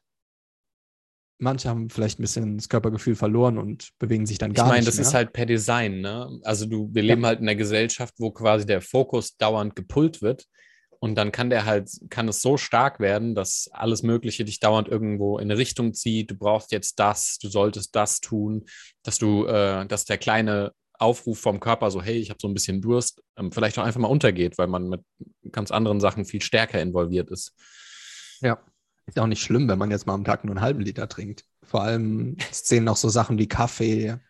Ähm, Im Essen ist auch teilweise Wasser drin. Also die Leute denken dann, sie müssten dann zweieinhalb Liter Leitungswasser trinken. Aber wir trinken ja auch Milch zum Beispiel oder so. Ist ja auch Flüssigkeit. Hm. Ja. Aber ich nehme das auch für mich als Learning, ein bisschen äh, drauf zu hören und nicht von außen irgendwas. Sagt man das nicht? Das Du ist könntest auch, frech. du könntest auch Lektion sagen, ne? aber Nee, Le- ich nehm das Wort- ich nehm ja. Nö, ist Ich nehme okay, das, ja. Wort, das, mir- ich nehm das Ja. Wort, das mir zuerst in den Kopf ist okay. kommt. Brauchst ja nicht, ja, ja, ist in Ordnung. Ja, wir machen das immer. Ja, Also- aber es gehört halt auch dazu, sich drüber lustig zu machen. Ne? Es ist halt einfach ähm, Unsicher. mein, mein Bin Learning. unsicher. Äh, ja, was ist dein Learning? Tut mir leid. keine Ahnung, das habe ich vergessen. Oh nein. ah, ja, mehr drauf, Learning. zu hören, mehr drauf zu hören, ähm, was mein Körper sagt, anstatt zu denken, ich müsste da mich irgendwie einmischen. Wie machst du es? Machst du es da stiller im Raum, dass du deinen Körper lauter hörst oder Was? mehr auf deinen Körper? Ja, Fünf halt Schritte, bis wie du, wie du dann. mehr auf deinen Körper hörst. Kannst du mal so ja, ja, ist ja gut. Gott, Gott. jetzt sage ich dazu gar nichts mehr. Nee. Nee. Jetzt bin ich beleidigt. Ich wollte mal deine Äh, Definition von Wahrhaftigkeit oh. haben. Oh, Definition. Ja. Du hast doch auch Definitionen. Ja, nee, aber nein. Wenn ich zu, Nein. wenn ich zu dir- Nein, nein. okay, nee, das kann ich jetzt hier nicht sagen. Wenn ich dich frage, was ist die Definition von lalalala, dann sagst du auch, ich habe da keine Definition für. Ah, ich weiß, woran du Hm. denkst. Pappnas. Ja. Nö, also ich mache das einfach Ähm. frei aus dem Bauch raus. Ich bin der Paul, ich bin total spirituell. Ähm, deshalb mache ich das jetzt einfach so, wie es sich richtig anfühlt. Das funktioniert ab dem Punkt, wo es funktioniert. Und davor halt nicht. Was? Ja, so, ne, das ist wie mit dem Körpergefühl. So intuitiv funktioniert es halt erst, wenn man äh, genug Körpergefühl oder Bewusstsein hat, dass es halt funktioniert. Und davor nutzt man halt irgendwelche Methoden. Ja, okay, Entschuldigung. Ja, also Definition Wahrhaftigkeit. Komm, hab ich doch nicht vergessen. Ah. Du hast doch wieder was darüber geschrieben. Heute, heute stand es da, Wahrhaftigkeit, ne? Hat er geschrieben hier. Ich weiß gar nicht, ob ich da eine, eine klare Definition für. Aber es ist interessant, weil ich sage halt immer, was es nicht ist, aber ich sage nie, was es Ja, ist. genau. Deswegen frage ich, weil ich habe gemerkt, so da, ähm, das ist so, also jetzt mal, wenn ich mal in die Insta-Stories gucke, ne, es ist so, der Wahrhaftige macht das nicht oder das machen alles die Unwahrhaftigen, aber da steht nicht so, was ist denn Wahrhaftigkeit? Weil da steht zum Beispiel, was den wahrhaftigen Menschen antreibt. Aber was ist denn wahrhaftig? Ähm, Ich meine, ich würde tippen, dass, dass es äh, nur ein Wort ist für was, was du gar nicht genau beschreiben kannst, logischerweise. Ähm, weil das Wort ist ja nie das Ding an sich. Aber ja, man kann ihm ja trotzdem Mit, irgendwie versuchen, nahe zu kommen. So. Also, ja, ist ein bisschen wie mit Bewusstsein, ne? ja, genau.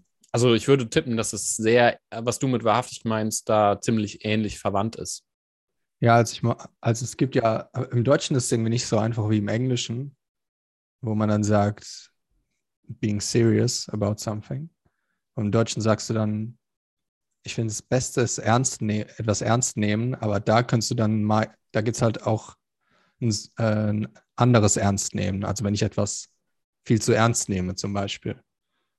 Weiß ich kann eine Sache ernst nehmen, aber wenn ich jetzt zum Beispiel eine, Komö wenn ich jetzt eine Komödie zum Beispiel zu ernst nehme oder einen Witz von dir, dann ist es keine Wahrhaftigkeit, sondern ich nehme das einfach zu ernst. Also serious ist ja einfach ernst. Ja, es Oder ist ernsthaft- ernsthaftig. serious about something. Also du kannst auch eine Sache ernst nehmen. Mhm. Ähm, ich habe mal geschrieben, dass es auch Hingabe bedeuten kann. Mhm. Und ich habe noch geschrieben, Das bedeutet, die Lüge nicht weiter mitzuspielen oder das Spiel nicht weiter mitzuspielen und sich von einem unfruchtbaren Leben zu trennen. Also von einem Leben, das von Durchschnitt und Mittelmäßigkeit dominiert ist, zum Beispiel. Von auferlegten, von auferlegter Mittelmäßigkeit. Ja, aber das ist ja Egal schon in welchem wieder, Bereich. wo, das ist In ja schon wieder, Bereich. was man quasi nicht tut. Also man geht weg von dem Auferlegten, aber was ist dann eine Wahrheit? Also Wenn jetzt zum Beispiel jemand, also jemand hat zum Beispiel gefragt, ähm, was er tun soll, um als Musiker erfolgreich zu sein. mhm. Äh, die ist ja keine, ist ja keine Wie-Frage, sondern eher ist eine Was-Frage. Also er fragt eigentlich eher, was soll ich tun, um als Musiker erfolgreich zu sein? Mhm. Ähm, alleine, dass er es fragt, daran merkst du schon, dass ihm die Hingabe fehlt, um, um es selbst auszuprobieren und um es, selbst hinzukriegen. Also er ist vielleicht gerne Musiker, aber es fehlt die Hingabe, um daraus ähm, was zu machen, um, um damit erfolgreich zu werden. Weil wenn ihm was dran liegen würde, dann, dann würde er es auch selbst hinkriegen. Also es muss ihm gar niemand von außen sagen, was er tun soll. Äh, es gibt wahrscheinlich zehntausende Möglichkeiten, ähm, wie er damit Musiker werden kann. Wie es auch zehntausend Möglichkeiten gibt, äh, irgendwie als Coach oder so Geld zu verdienen. Und die ganzen Facebook-Anzeigen, die stimmen ja alle. Also für die funktioniert das, ähm, wenn sie dir sagen, hier mit diesen acht Punkten kannst du als Service-Dienstleister Geld verdienen.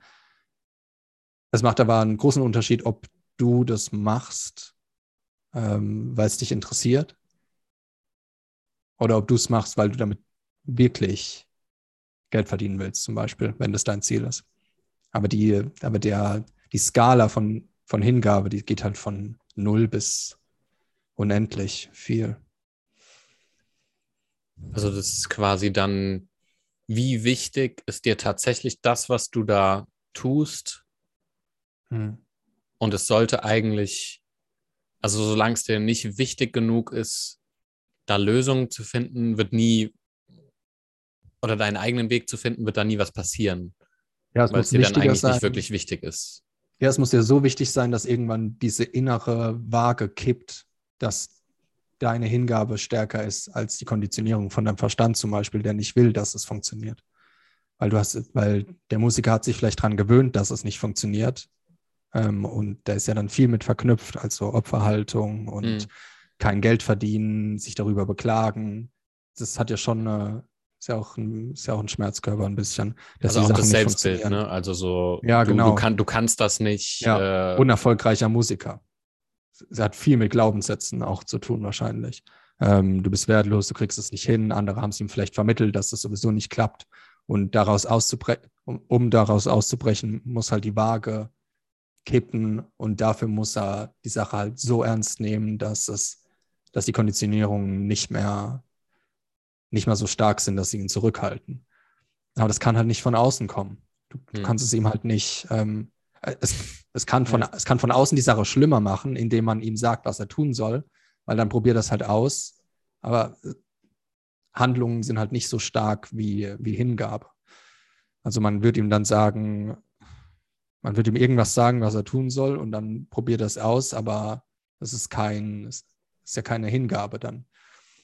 Ja. Du Also kannst die niemandem, du kannst niemandem sagen, Gitarre muss, muss dir einfach jetzt super wichtig sein, wichtiger als alles Nee. andere so. Weißt du, dann sagt er so, Nee.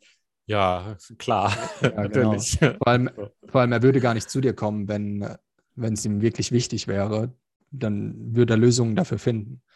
Ähm, also er würde gar nicht im Außen nach, nach Lösungen suchen, wenn es ihm wichtig genug wäre. Dann, dann würde er, dann wäre, dann wäre zuerst die Hingabe und dann würde er Lösungen finden, um das zu schaffen. Es wird auch funktionieren, definitiv. Aber es schafft halt nicht jeder, logischerweise. Sonst wäre halt jeder erfolgreich. Und mit erfolgreich meine ich halt in dem Bereich, ähm, in dem jemand zum Beispiel extrem talentiert ist, in dem Bereich populär zu sein oder viel Audience zu haben und so weiter ähm, und viel Geld zu verdienen, sowas in der Art. Das ist ja nicht jeder. Dann wäre auch jeder erleuchtet. Von Geburt an wahrscheinlich.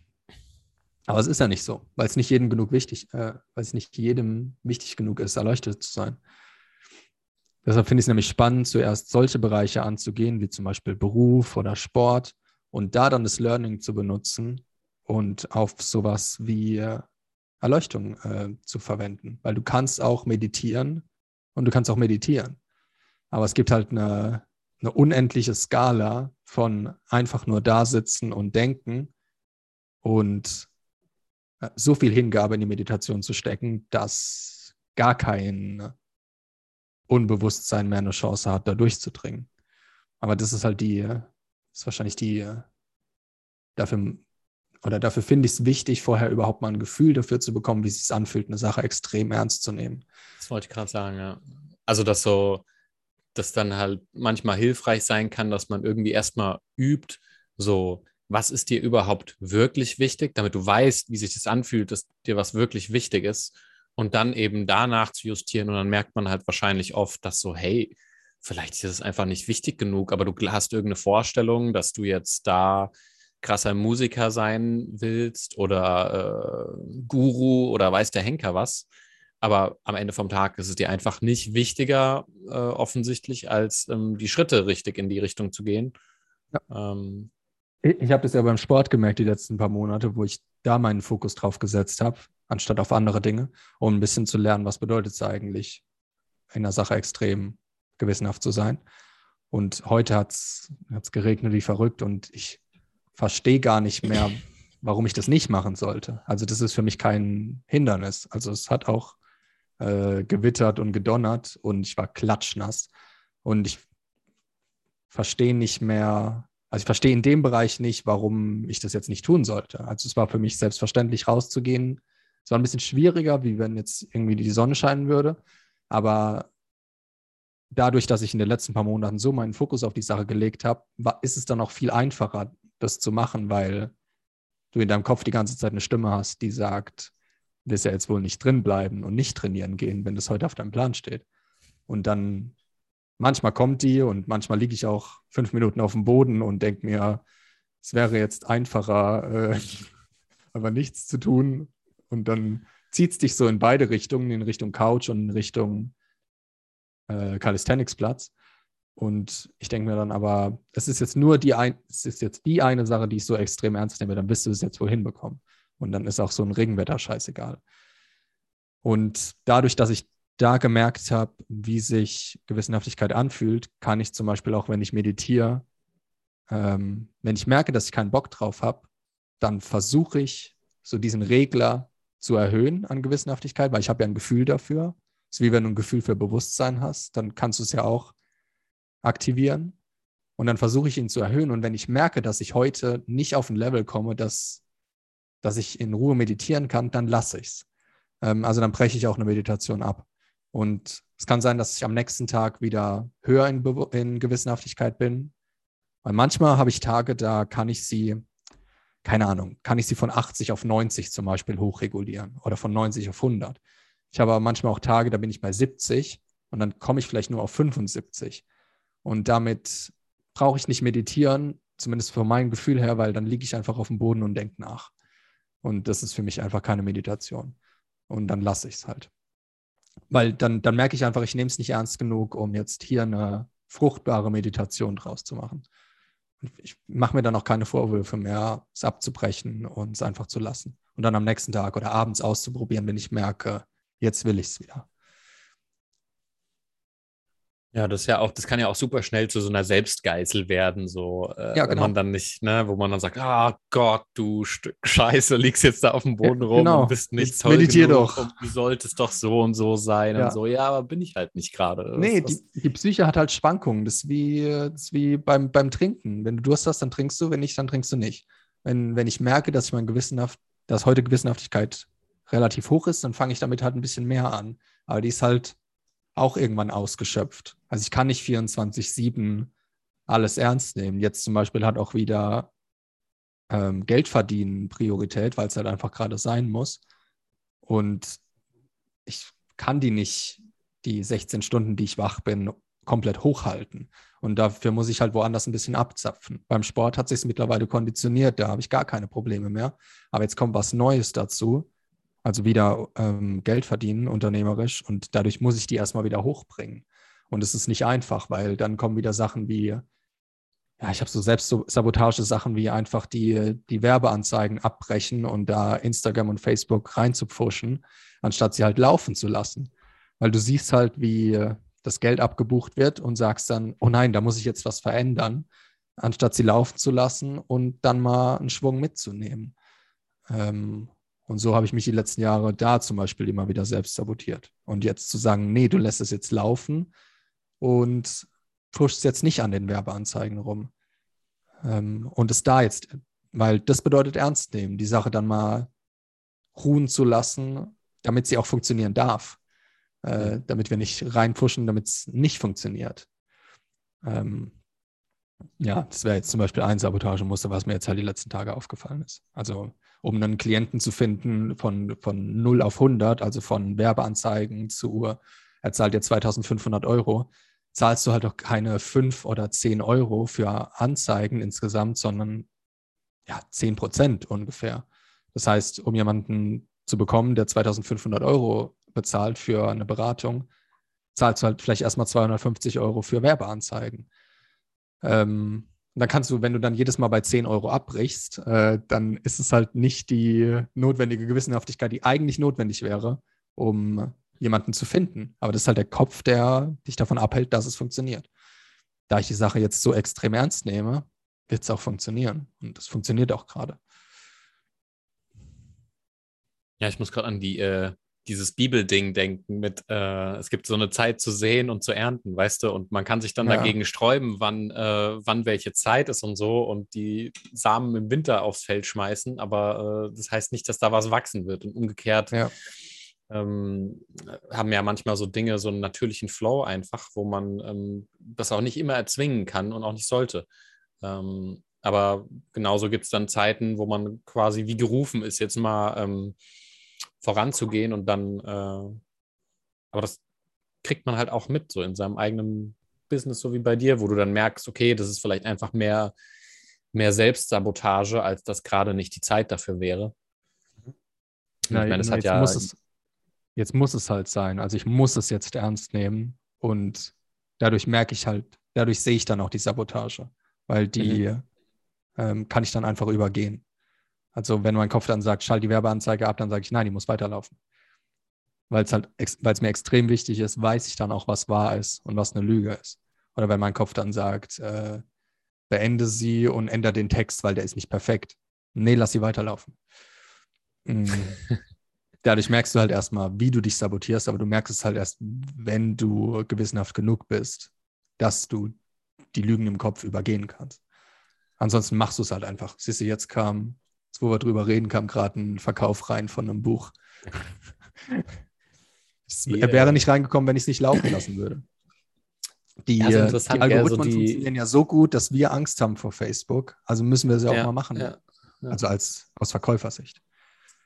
Ja, ist halt so, die Gewissenhaftigkeit treibt einen halt auch so an unbekannte Ufer, wo dann unsere Sabotagemuster lauter und lauter werden und im Zweifelsfall halt einen wieder zurück ans Festland holen, wo man äh, gewöhnt ist zu sein und dann verdümpelt ja. man da halt sein ganzes Leben. Ja, ist voll ähm, spooky. Ich aber man muss halt zwei Monaten, ab und zu mal drauf gucken. Seit zwei Monaten rege ich mich auf, dass ich äh, nicht genug neue Klienten finde. Ja, stell dir mal vor, ich hätte das Problem jetzt nicht mehr. Und dann, ja, das wäre schlimm, ja. Und dann, ja, dann, kommt, ich denn das, dann? dann kommt es soll dann, ja, ja. Soll ich mich dann drüber aufregen, dass die Obi-Wan Kenobi-Serie auf Disney erst im Mai kommt? Ich meine, ich, wa ich warte schon im Prinzip drauf, wenn das Problem gelöst ist, was mein Kopf dann findet. Ähm, es wird dann, entweder er wird dann aus der, aus der Lösung sehr schnell wieder ein Problem machen, was funktioniert, indem man zum Beispiel sehr schnell wieder das Geld ausgibt, oder er wird sich ein ähnliches Problem suchen, woran man halt erkennt, dass die, dass es gar nicht auf das Setup ankommt, weil der Kopf findet immer irgendeinen Ersatz. Ähm, ich habe das gerade vorhin bei Tolle gehört. Jetzt bin ich mal derjenige, der sagt, äh, das hat Tolle Eckert gesagt. hat gesagt. Weil er zum Beispiel gesagt hat, wenn man, ähm, wenn man daran arbeitet, spirituell zu sein und sowas, dann sieht man sich plötzlich als spirituell. Und er hat gemeint, manche Spirituelle haben ein größeres Ego als Millionäre, ähm, weil sie sich über andere erheben, indem sie halt spirituell sind. Und wir kennen das beide, würde ich sagen. Ja. dass du dann denkst, oh, jetzt bin ich viel bewusster oder so und ihr seid alle die dummen Unbewussten. Und dann Okay, so denke ich nicht. Ich habe nicht so eine Grundaggression. Nee.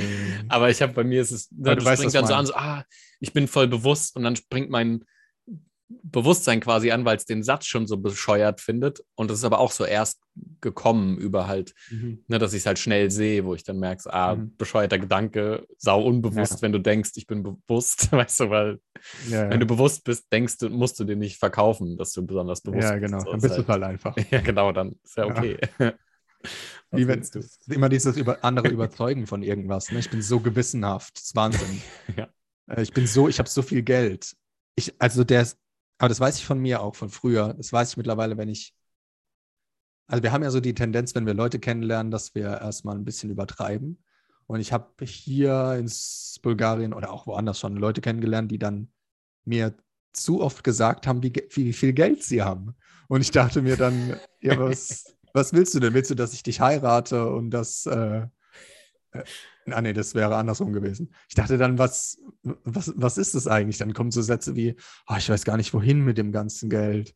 Wo soll ich das denn anlegen? Ich dachte, ja, find's doch selbst raus. Also fragst du mich. Ja, so was willst du jetzt von mir? So, so. Ähm, und dann, Das ist wie das Jammern, so, äh, was ich letztens gehört habe, so, ach, mein Kind ist so perfekt. So, ach, und was mache ich, wenn dann das Kind aus dem Haus ist? So, oh, mein perfektes Kind. Und du denkst dir so, ja, was, was sagst du gerade? Also, was, Ja. was ist hier die Message? So, Ja. Ja. Warum, warum regst du dich jetzt so auf? Warum bist ja, du man, jetzt so man, muss sich, man muss sich ja über irgendwas aufregen. Es ist halt so, ne? Es ist, äh, Ja. Äh, ah, ah, ich wollte noch was zur Gewissenhaftigkeit äh, sagen, wo ich. Ähm, Jetzt ist es zu spät. Oh.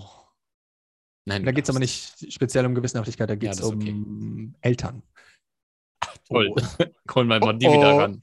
So, die jetzt haben wir die Eltern letzten ran. verloren. Jetzt sind wir wieder alleine. Ciao. Nachdem die, nachdem die Bäuche aufgeschnitten wurden und die Krampfadern. Alter, da da ist sowieso schon alles vorbei. Wer jetzt noch hört, Alle. mal Hi schreiben, ey. Wir haben es weit geschafft. Äh, schreib's in die Kommentare, wenn du noch da bist. Und Like und. Subscribe. Hust. Und die Glocke. Und die Glocke. Ja, Eigentlich genau, sagt man so sowas stimmt, am ja. Anfang. Nächstes das- Mal müssen wir das am Anfang sagen, nicht am Ende. Ach, ich weiß nicht. Hm. Ja, ja. So ein YouTube-Ding. Habe Hey. ich, ja, hab ich echt gehört. Aber mich wundert es echt. Die sagen auch, man müsse, es würde wirklich was helfen. Ja. Und ich denke mir immer die Leute so, dran erinnern. Das ist eine immer so, echt krass, Ja, dass ja. das wirkt. Das- weil auf mich wirkt es nur so, shut up und gib, gib mir, weswegen ich hier bin. Aber ja, bei dir kann Leute, es aber auch funktionieren. Es kann sein, dass es bei Nein. dir auch funktioniert. nein. Aber ich, ich gehe dann noch eher in die Aversion. Wenn mich jemand Ja, quasi Paul geht sagt, dann eher so, in, den, in den Rebell. ja genau, Dich? so. Werde ich Jetzt- erst recht nicht abonnieren. Erst recht nicht. Nee, Quatsch, aber ich, ich abonniere auch, ne? Aber wenn ich dann schon Äh. irgendwas abonniert habe, naja, egal, ja. Aber das ist wie bei Kaufaufforderungen. Du, äh, ähm, eine, eine, äh, eine, eine, die ich kenne, hat ein Zoom-Webinar gemacht und die äh, hat dann am Ende, äh, hat zu mir dann gesagt, ja, das Ende ist immer schwierig. Und dann habe ich gemeint, wenn sie dann zu den Leuten sagen muss, ja, wenn ihr jetzt mehr erfahren wollt, gibt es hier noch Beratung zu buchen und so weiter. Aber Marketing ist voll plump. Oh, es kam noch eine Bestellung rein. Marketing ist mega plump. Ähm, du sagst einfach was und gibst den Leuten eine Handlungsaufforderung. Sie wissen es eigentlich, dass sie es tun können, wenn es zum Beispiel dasteht, aber du machst sie halt darauf aufmerksam, dass es das gibt. Und dann machen sie es erst. Hier kaufen, hier klicken, hier gibt es Rabatt äh, und so ein Scheiß. Das heißt, wir müssen das machen. Die Großen machen es auch. Du musst es nicht machen, ich mache es nächstes Mal einfach am Anfang. Also es ist nicht so, Ähm, dass es mich stören würde. Mich verwundert es halt nur, dass das halt echt funktioniert, weil es bei mir wirklich so einfach nur ein Nervfaktor ist. Das ist wie Cookie-Banner. Da kriege ich auch mal das Kotzen, wenn ich auf eine Website gehe und dann da- so speichern und nur ich notwendig. Jetzt, wenn, ich so, Editing, oh. wenn ich Editing machen würde, würde ich gerne einblenden, Paul vor drei Minuten. Nee, ich bin ja äh, grundsätzlich kein aggressiver Mensch. Gucke Scheiße, gucke Scheiße, da könnte ich durchdrehen. Ja, es ist halt, ich kennst du meine, man hat es halt Banner? als, man hat's halt als übel Da akzeptiert der jetzt. Banner, da geht dann der Banner hoch auf die ganze Seite. Da ist die ganze Seite bedeckt mit dem Banner. Das sind dann so Leute, die nehmen es dann extrem ernst mit den, mit den Policies. Ja, ich muss jetzt den Banner auf der ganzen Seite einblenden. Und du musst vorher noch acht Sachen anklicken. Ich meine, ich kenne das halt auch von der Entwicklerseite, weißt du, das ist halt wirklich so, das Gesetz ist so bescheuert, dass theoretisch es gibt ähm, Anwälte, die ihr Unterhalt damit verdienen, Fotografen nebenbei auch, um zu gucken, wo ihre Bilder, wo was falsch Ja. genutzt wird. Und die mahnen halt dann einfach irgendwelche, Ja. Gerade auch klein selbstständig Ja. oder so, ab Ja. auf vierstellige Beträge. Der Ja. Typ hat dann nicht genug Kapazität, da richtig gegen anzugehen oder Mhm. so. Da macht es einfach nicht aus Bequemlichkeit, bei einem Freund von mir auch. Und das ist halt ein Geschäftsmodell. Und das ist halt Ja. das, wo ich mir denke, so, Das ist asozial. das ist halt Das ist assi, ne? Und es ist halt Die einfach nicht gut durch. ne? Die haben Praktikanten, äh, Anwälte, Ja, die ja. dann Webseiten durchsuchen und gucken, wer keinen Cookie-Banner hat. Keinen richtigen Und das ist halt, das ist halt was, wo es mich halt aufregt, wenn man im Prinzip Verbraucherschutzgesetz auf den Weg bringt, was aber eigentlich so nur umsetzbar ist von großen, von großen Unternehmen, die das dann machen lassen, vernünftig. Hm. Und wenn du selbst deine eigene Website schraubst oder so und äh, dann bist du schon mal at risk. Also dann, dann ist schon mal ein Problempotenzial ruckzuck da. Was nicht passiert, ne? Es gibt eine ohne, ohne Ende Webseiten, aber kann halt. Und, und es ist Ja. nervig für alle Leute. Es kostet, muss man überlegen, wie viele, da würde ich gerne mal eine Hochrechnung sehen, wie viel dieses Speichern und Cookies so und so annehmen oder auch nicht, wie viel das in Summe an menschliche Zeit einfach kostet. Ich habe so dass man- viele App-Erweiterungen, die die ganze Scheiße blockieren. Also manchmal äh, schaffen die das nicht, das zu erkennen. Aber ich habe Brave-Browser, der blockiert schon viele Ads und auch manchmal Cookie-Banner. Und dann habe ich noch drei verschiedene äh, Erweiterungen im Browser, die die äh, Cookie-Banner ähm, blockieren. hast du das. Das wundert mich Klar habe ich das. Natürlich. So ein Müll. Hat sich irgendein Idiot in Brüssel gedacht, na, Cookies, die zerstören die Menschheit. Ich meine, du könntest es ja auch einfach so machen, dass du sagst, okay, du willst Verbraucherschutz machen, dann gehen wir mal davon aus, dass niemand sie will. Und dann platzieren wir irgendwo auf der Website was, wo du selbstständig sagen könntest, okay, ich will mehr Cookies, dass ich personalisiert werde. Weißt du, dass du nichts mehr extra machen musst. Aber stattdessen zwingst du alle Verbraucher, was zu tun. So, boah, ja, toll. Also ich meine, gut. Kann man so machen. So kann man das Internet auch lahmer machen. Ja, wobei es ja, wobei du ja, glaube ich, das Internet nicht weniger nutzt, ähm, nur weil Cookie-Banner existieren. Nee, das hat klar. jetzt nicht- ja. Es macht, es macht halt einfach keinen Spaß mehr. Aber alles, was kaputt reguliert wird, macht keinen Spaß mehr. Pornografie oder so. Pornografie wird kaputt reguliert. Nee, X-Hamster war doch in Deutschland verboten, weil die es nicht geschafft haben, diese Filter einzubauen. So lustig. Hast du es mitbekommen? nee. X-Hamster wurde in Deutschland blockiert, weil Deutschland gesagt hat, ihr schafft es nicht, äh, diese einfach nur ein Banner, auch ein Banner einzufügen, dass man 18 sein muss, um die Seite zu, auf die Seite zuzugreifen und dass X-Hamster ähm, Filter einfügt, damit zum Beispiel keine Minderjährigen auf der Seite sind. Ähm, dann war X-Hamster hat eine Woche in Deutschland nicht funktioniert und dann haben die Betreiber sich gedacht, ha, wir ändern einfach die Endung von DE auf DEU. und jetzt muss Deutschland neu klagen. Und jetzt ist die Domain halt nicht mehr DE, sondern DEU, weil diese ganzen Pirate Bay und Kinox-Leute sich einfach einen Scheiß für Regulierungen interessieren. Genauso wie Facebook und alle anderen Giganten. Die finden immer einen Umweg. Hey, also Pornos ist, die, ist die größte Maschinerie im Internet. Du glaubst doch nicht, dass die dann sagen, oh, okay, Entschuldigung, na, da bleiben wir halt abgeschaltet. nee, wir machen einfach eine andere Domain. Bei Kinox hat sich andauernd die Domain geändert. Hm, Ja, ich erinnere mich. Als dann, Das weil du dann wieder lustig. von Da vorne wurde dann immer eine musst. neue Domain. So, ja, wir sind jetzt Ja. übrigens hier. D- weil das, weil das so ultraliberale Menschen sind, die sich einfach gar nichts sagen lassen und die immer eine Lösung finden gegenüber. Nein, man könnte jetzt sagen, ultraliberal, aber es ist ja auch, ich meine, auch da gibt es ja abusive Negativmenschen, wo nicht alles nur sonnig und liberal daran Ja. ist, sondern es ist ja schon Piracy, äh, wo du sagen könntest, ja, natürlich haben die Filme in der Produktion was gekostet und sollten Ja. irgendwie auch wieder Geld reinbekommen. Richtig. Ich denke da immer an einen Freund, der mal zu Tim Ferriss gesagt hat, als sein Buch im Dark Web kam, keine Sorge, die sich da runterladen, hätten sie sich eh nicht gekauft. Und ich finde, es stimmt. Wenn, äh, wenn man sich ein Buch im Dark Web runterlädt, dann wird man sich eh nicht kaufen, weil es einem nicht wichtig genug ist, sich dafür Geld zu bezahlen. Und so ist es mit Filmen und Serien, glaube ich auch, dass man dann nicht die Notwendigkeit sieht, für Kino zum Beispiel Geld zu bezahlen. Wobei halt mittlerweile in Ländern wie in Deutschland es auch einfach zu heftig ist, was Kinopreise da, äh, was Kinos da verlangen. Ich weiß, ja gut, Disney zum Beispiel hat da, sein, hat da seine Verantwortung, hat da seine Finger drin, weil die ja extrem viel von den Kinopreisen wollen. Ich glaube 35 oder 45 Prozent. Hm. Und dadurch gehen die Krass. Kinos halt hoch. Und da fast alle Filme von, oder sehr viele Filme von Disney kommen, müssen die halt, dürfen die entweder die Filme nicht zeigen, dann geht aber keiner mehr in den Film rein, weil es halt Mainstream-Filme sind, oder sie gehen halt mit den Preisen hoch. Plus, wir hatten halt sowas wie Pandemien, Inflation, also wenn auch irgendwann die Kinos 30, 40 Euro Das ist jetzt kosten. hart, ne? Also so 7% Inflation aktuell wohl, habe ich letztens gelesen. Das muss man, also ich, ich weiß nicht, ich, ich glaube, wenn man das nicht irgendwie in der Uni so mit so Finanzmathematik und so ein bisschen behandelt hat, weiß man gar, hat man gar nicht so eine Vorstellung, wie krass das ist. Also wie, wie heftig 7% sind ähm, Inflation in einem Jahr. Weil das ist ja auch, das ist wie wenn du eine, keine Ahnung, wenn du dein Geld auf, auf einem Sparkonto hast und kriegst irgendwie 5% äh, Rendite, wie unfassbar wenig da passiert und wie groß der Unterschied ist, wenn du dann plötzlich vier oder sieben, sieben ist quasi, wenn du ein Portfolio hast, unfassbar gut. Damit kannst du Wahnsinnsgewinne über lange Laufzeiten machen oder umgekehrt, wenn es Inflation ist, halt riesen ähm, Verluste, die da, also ist wie Ja. massiv das Geld entwertet wird. So viel Gehaltserhöhung muss man erstmal äh, bekommen. Gibt meistens gar nicht 7% Gehaltserhöhung.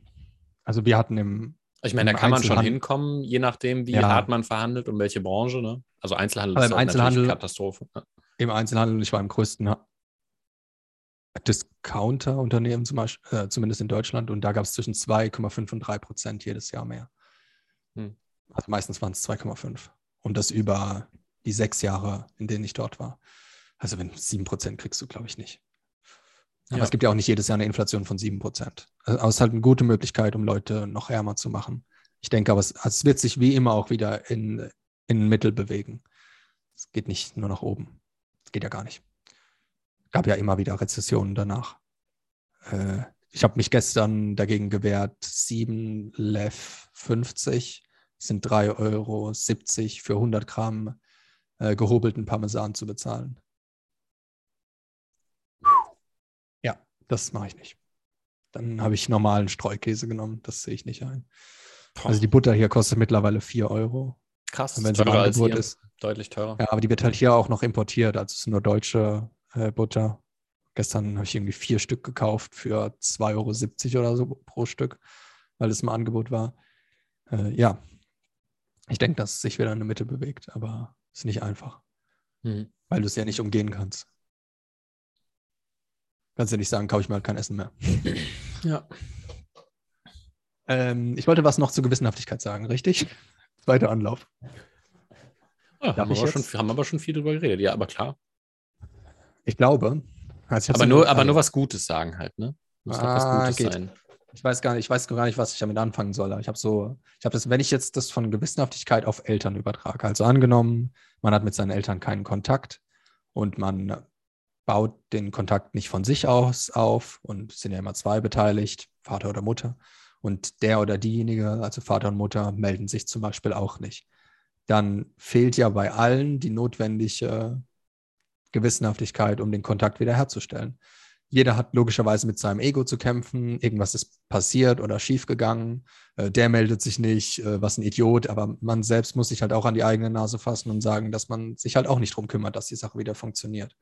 Ähm, das heißt, wenn, sagen wir mal, beide, wenn es zwei Parteien gibt, zum Beispiel Mutter und Tochter, und keiner kümmert sich darum, dass die Beziehung wieder funktioniert, dann ist es einfach keinem von beiden wichtig genug, dass die Beziehung wieder funktioniert dann muss man sich auch selbst eingestehen, dass es einem selbst nicht wichtig genug ist.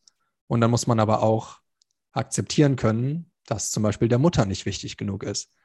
Ähm, das finde ich, nimmt dem Ganzen, also es ist wahrscheinlich schwieriger zu akzeptieren, dass es der Mutter nicht wichtig ist, ähm, dass sie keinen Kontakt haben will, aber das ist für mich die einzige logische Konsequenz. Sie findet es, oder er ähm, findet es nicht wichtig genug, weil sie ja nicht ihr Ego überwinden kann. Ähm, und man selbst auch nicht, weil man selbst macht ja auch auf stur und auf, ich kann nicht verzeihen und die meldet sich nicht oder der, wie böse. Äh, man, ist ja auch, man ist ja auch beteiligt. Mir zum Beispiel nach acht Jahren, wo ich keinen Kontakt zu meiner Mutter hatte, war das wichtig genug, wieder den Kontakt aufzubauen. Ich habe mich bei ihr gemeldet und wir haben wieder äh, super Kontakt. Also ich musste mein Ego überwinden. Einer von beiden muss es ja immer machen. Sonst funktioniert die Sache nicht. Ich musste es also überwinden und dafür musste es mir aber wichtig genug sein, dass ich wieder mit ihr Kontakt haben will. Ähm, das heißt, ich habe auch eine notwendige Gewissenhaftigkeit gebraucht, damit ich alles, was passiert ist, alles, was scheiße findet, sie meldet sich nicht und so weiter, dass ich das überwinden kann äh, und sagen kann, lass mal wieder treffen, lass mal wieder Kontakt haben. Für sie ist es dann halt einfacher, weil derjenige, der gezogen wird, für den ist es einfacher als, weil sie muss halt nicht den ersten Schritt gehen. Ich bin, also, ich bin ja den ersten Schritt gegangen. Ähm, du hast ja auch ernsthaft gemacht und nicht aus eigene, also man kann, manche Leute machen dann sowas ja auch aus Ego-Gründen, wo sie dann sagen mhm. wollen, so, ah, ich zeige dem anderen jetzt mal, ach, du hast zwar falsch gelegen, aber ich, der großherzige Mensch, äh, vergebe oder Leuten oder genau. so ein Humbug, weißt du? Also, oder um irgendwie, ja äh, um irgendwie das Erbe noch abzugreifen, weil die Eltern bald sterben oder sowas. Irgend sowas, ja. Ja, gibt es ja genug Gründe, das wieder zu machen, aber ich wollte halt einfach wieder den Kontakt haben, weil ich mich mit meiner Mutter super verstehe. Und ich habe es nicht eingesehen, da jetzt das ganze Leben lang ein Drama draus zu machen. Ja. Ähm, aber dafür muss es mir halt wichtig genug sein. Das heißt, man muss sich halt selbst fragen, oder ich finde, ich muss mich dann auch ernsthaft fragen, ist es mir wichtig genug, den Kontakt wiederherzustellen? Und dann auch akzeptieren, dass es dem anderen anscheinend nicht wichtig genug ist. Ähm, sonst würde derjenige sich ja melden.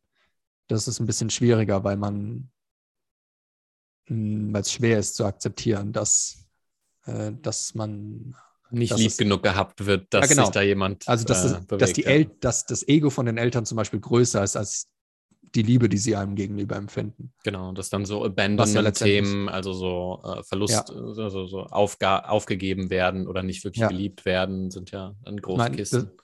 ich glaube, dass alle Eltern ihre Kinder lieben, aber dass manche halt, bei manchen halt einfach die Waage so gestellt ist, dass das Ego halt stärker ist als die Liebe, die sie ihren Kindern gegenüber empfinden. Und das ist natürlich schwer zu akzeptieren. Und dann hilft es wahrscheinlich auch ein bisschen dran zu arbeiten, das zu akzeptieren. Also mir mhm. zumindest hat es geholfen, da jetzt nicht mehr darunter zu leiden und dann den Kontakt herzustellen, um nur diesen Schmerz nicht mehr zu spüren.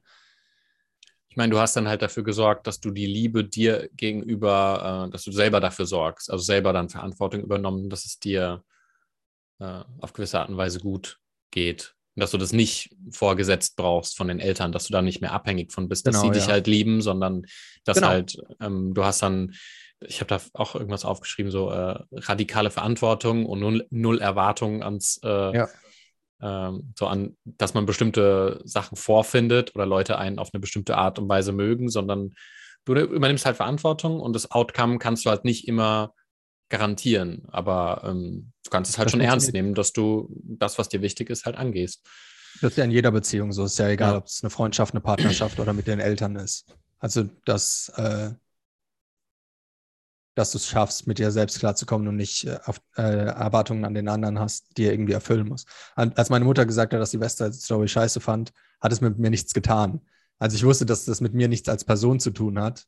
Nur so ein ähm, kleines ähm, bisschen?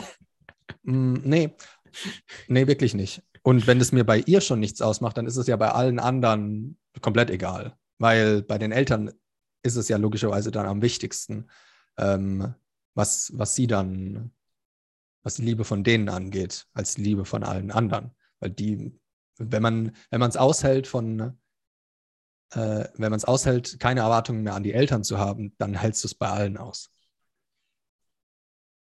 Also dann macht es keinen Unterschied mehr, ob das dann die Aldi-Kassiererin ist, ein Freund oder ein Partner. Ähm, weil das ist so das, äh, der, der, End, der Endgegner. Ja, äh, das was, ist so die was, Grundenergie, wie man geprägt ja. wurde. Und sobald man davon frei ist, äh, ist man halt auch tendenziell in anderen Situationen, die denen ähnlich ja. sind, wie es damals war, frei. Weil du normalerweise deine, wenn du es nicht geklärt hast, deine Eltern immer auf andere projizierst. Hm. Also für dich sind, nicht für dich, aber für denjenigen, der es nicht, sagen wir mal, zumindest ein bisschen geklärt hat, für den sind alle anderen Menschen die Eltern. Und von denen versucht er sich dann, versucht man sich dann die Liebe zu holen. Oder zumindest nicht, nicht abgelehnt zu werden. Das Gehirn sieht in allen, in allen Menschen die Eltern. Ja, das ist so witzig, ja. Manche Leute merken das dann auch ähm, manchmal in so kleinen Momenten, so wo man merkt, so ja, dass man gar nicht gerade die wirkliche Person vor sich sieht, sondern irgendwie eine, weiß nicht, weiß nicht, Vater- oder Mutterfigur oder so dann da reinkommt, wo du äh, ja. Das ist lustig, wenn es einem auffällt dann. das dann zerschießt ja. einem manchmal ein bisschen die Realität. Ich habe das irgendwann mal, ich habe es mal in der Therapie vor ein paar Jahren angebracht, wo ich dann gesagt habe, wenn ich Auto fahre und ich fahre zum Beispiel 50 und hinter mir drängt jemand auf, weil ich nicht schnell genug fahre, dann würde ich auch 70 fahren, obwohl nur 50 erlaubt sind. Und dann habe ich gemeint, wieso mache ich das? Der andere sitzt in einem anderen Auto und ich, ich habe mit dem ja gar keinen Kontakt. Und da meinte sie aber, und hat sie ja recht, ähm, dass ich irgendein Erlebnis oder einen Liebesentzug aus der Kindheit auf alle anderen Menschen projiziere und generalisiere, egal ob ich mit denen direkten Kontakt habe oder nicht. Also der Mensch, ich habe den wahrscheinlich nie wieder in meinem Leben gesehen, der saß hinten irgendwo ähm, in einem anderen Auto und ich bin deswegen schneller gefahren und habe riskiert, dass ich dadurch Probleme bekomme. Ähm, wo das ja eine sehr komische Situation ist. Also es war ja nicht mehr irgendwie eine Partnerschaft oder sowas, sondern in zwei verschiedenen Autos ähm, und man kennt sich nicht. Äh, und wenn dir das auffällt, ist es schon sehr eigenartig, wo du dann denkst, was zur Hölle mache ich hier eigentlich gerade? ja, so ja, will Quatsch. ich jetzt von als dem ob, gemocht ob, werden und ja, was? Als ob dein Vater hinten in dem anderen Auto sitzt und er äh, irgendwie zur Arbeit muss und du willst jetzt seine Liebe haben und fährst, fährst dadurch schneller. Ja, äh, und du bist kleines Kind und musst dich schnell fertig machen, damit du irgendwie ja. äh, noch einen Approval-Stempel von deinem Papa kriegst. So. Aber wenn du halt drüber nachdenkst, dann siehst du halt, hast du mit mehr als 99,99 Prozent der Menschen hast du nichts zu tun. Du siehst sie nie wieder in deinem Leben. Sie, sind, sie sind einfach nicht wichtig für deine, für deine Entwicklung. Hm. Und ihre Meinung ist auch nicht wichtig für deine Entwicklung. Also deswegen, deswegen finde ich auch so, deswegen finde ich auch so übersteuertes Schamdenken so interessant, ne? Weil wenn du dann, wenn du überall gehemmt mhm. bist im Alltag, obwohl völlig irre, also jeder Mensch ist ja so in cool, seiner ja. eigenen Welt, ne? Und so beschäftigt mit dem, was in ihm gerade vorgeht und was bei ihm gerade abgeht, ja, ja, dann müsste genau. man ja, dann müsste man ja wissen, dass es denen scheißegal ist, ob du Handstand laufend durch die Straße gehst, ja, aber. Ist es äh, ihnen auch, weil es ihnen ja, viel wichtiger ist, was der Vater, äh, was der Mann denkt, wenn es heute Abend kein Essen gibt oder sowas. Aber das ist nämlich interessant, wenn du dann so ein bisschen mehr Insight über dich selbst hast und merkst, dass dir ja auch egal ist, was andere machen, weil du ja auch die ganze Zeit nur über dich nachdenkst, dann kannst du es halt erst auf andere übertragen. Deshalb ist es ja so interessant, so viel über sich selbst zu erfahren, weil du dann auf einmal weißt, wie alle Menschen funktionieren. Ich hatte früher so ein bisschen komisches Körpergefühl wegen Mobbing in der Schule und sowas. Und im Fitnessstudio bin ich dann, so, habe ich so langsam angefangen, mich zu konfrontieren und bin danach dann in die Sauna gegangen und so. Ähm, und habe dann irgendwann gemerkt, ach krass, interessiert ja gar niemanden. Weil es einfach alle interessiert, wie sie auf andere wirken. Äh, und gucken dann an sich selbst runter und denken, ach fuck, da guckt eine Falte raus oder so. Und dann merkst du langsam, ah, ja, ich denke die ganze Zeit darüber nach, wie ich auf andere wirke aber alle anderen auch. Ich finde in der Welt von denen gar nicht mehr statt.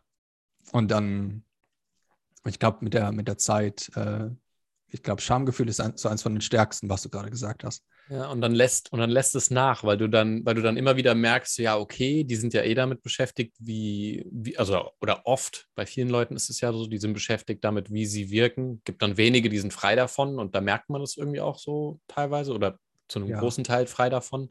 Und dann kann man einfach auch selber, äh, sage ich mal, das dann so Stück für Stück abbauen und halt sagen, ja, ist doch Wayne. Also Mach meine das. Probleme sind immer wichtiger als die von anderen. ja. Und äh, das bedeutet ja auch, dass das bei anderen genauso ist. Also logischerweise, weil wir funktionieren ja alle gleich. Also wenn, wenn ich auf den Calisthenics-Platz gehe, dann ist das für denjenigen, der dort trainiert, ähm, ein größeres Problem, dass seine Freundin ihn gerade verlassen hat, als dass ich da mit meinem, dass ich da irgendwie oberkörperfrei trainiere und nicht komplett zufrieden mit mir bin oder so. Das ist ihm ja scheißegal. Das ist ja mein Problem. Es findet ja in meiner, meiner Wahrnehmung statt. Es findet ja in meiner Welt statt, aber nicht in seiner. In seiner Welt findet es gar nicht statt. Der ja. hat ganz andere Probleme.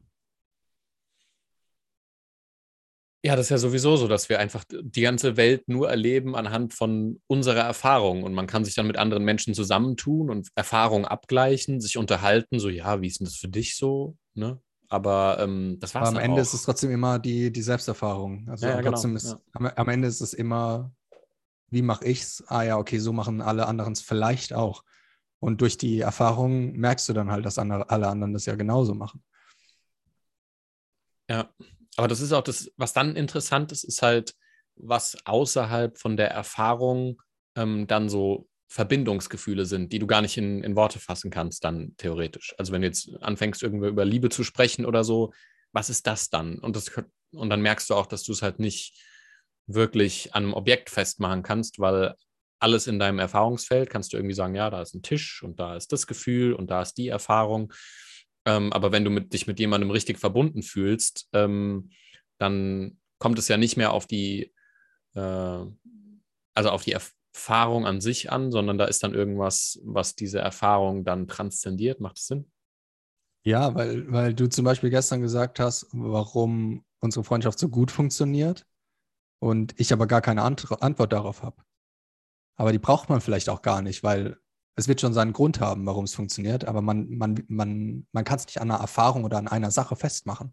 Also wir könnten jetzt irgendwelche Worte in den Raum werfen, wie Loyalität, Vertrauen, gleiche Interessen und sowas, aber wir mussten die Worte ja nicht benennen, dass es am Ende dann funktioniert. Ja, das ist es war wie, ja, ja. Es war ja da, bevor wir die Worte gesagt haben. Also die, die schränken das Ganze ja nur ein. Das ist äh, wie, als wir darüber geredet haben, so, wenn du durch die Straße läufst und du hast Kontakt mit jemandem und hast eine, irgendwie eine Verbindung, einfach nur über den Augenkontakt, dann kannst du da auch nicht irgendwie sagen, ah, deswegen. Sondern. Ja, das bist du immer. ja, nicht immer. Manche Leute, manche Leute einfach, die, die laufen halt äh, nicht rum und gucken andere Leute an und versuchen. Das habe ich, hab ich, heute erlebt, als ähm, ein ins Coworking kam, die ich schon mal getroffen habe die mit mir mal ein Date haben wollte. Ähm, und die kam ins Coworking und hat sich bei einer anderen vorgestellt. Und die andere hat gesagt, ja, hallo, ich bin so und so. Und hat sie gar nicht angeguckt. Also es gibt Leute, die, die, die schaffen es nicht mal, dich anzugucken bei einer Begrüßung oder so, weil sie, ja. weil sie so unsicher sind. Äh, also glaube ich schon, dass manche sich ein bisschen überrumpelt fühlen, wenn du dann in ihre Seele eindringst.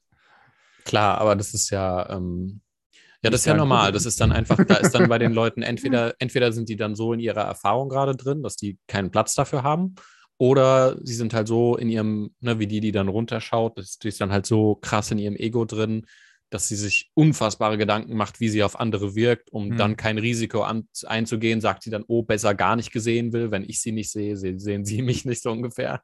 Ja, genau. Und ich denke auch, dass sie das nicht bei jedem macht, sondern ich denke, dass sie das bei Leuten macht, die für sie ein Ideal sind.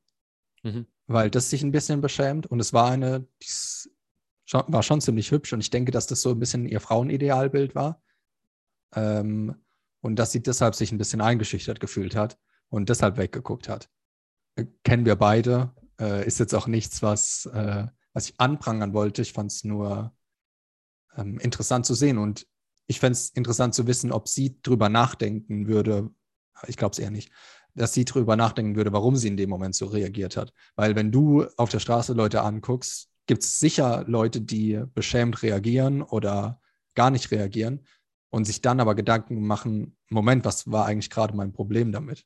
Ganz wenige, ganz wenige. Aber es gibt bestimmt ganz wenige, die du damit so ein bisschen rüttelst.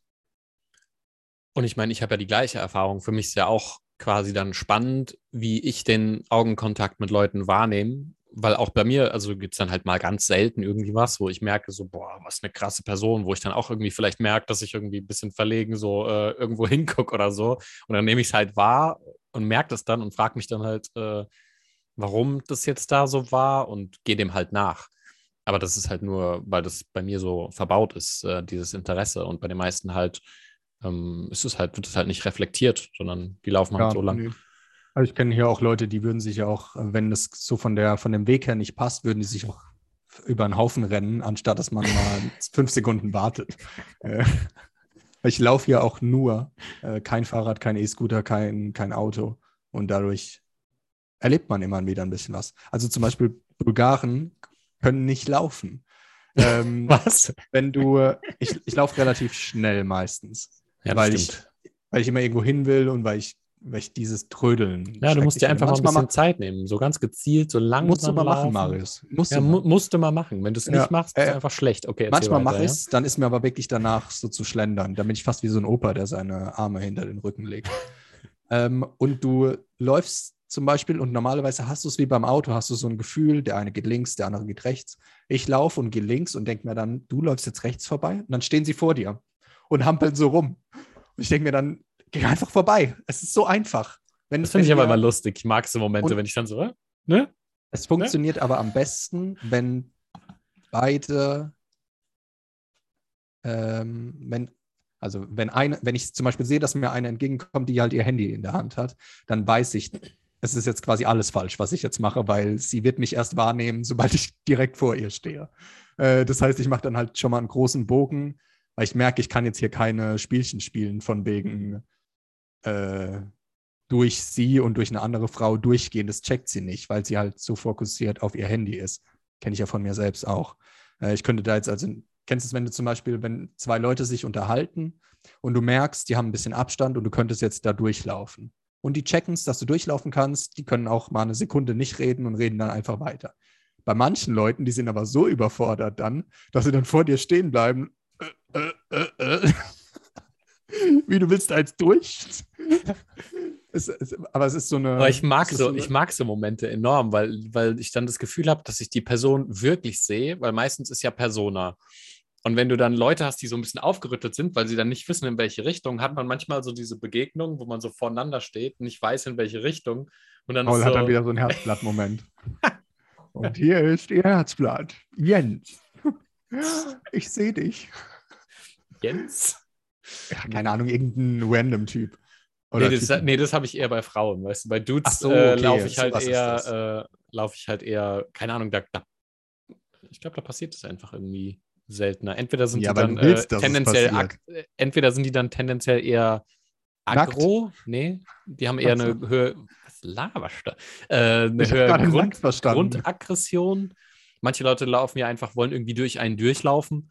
Äh, so manche Dudes. Ähm, ja. ja, am besten umrennen.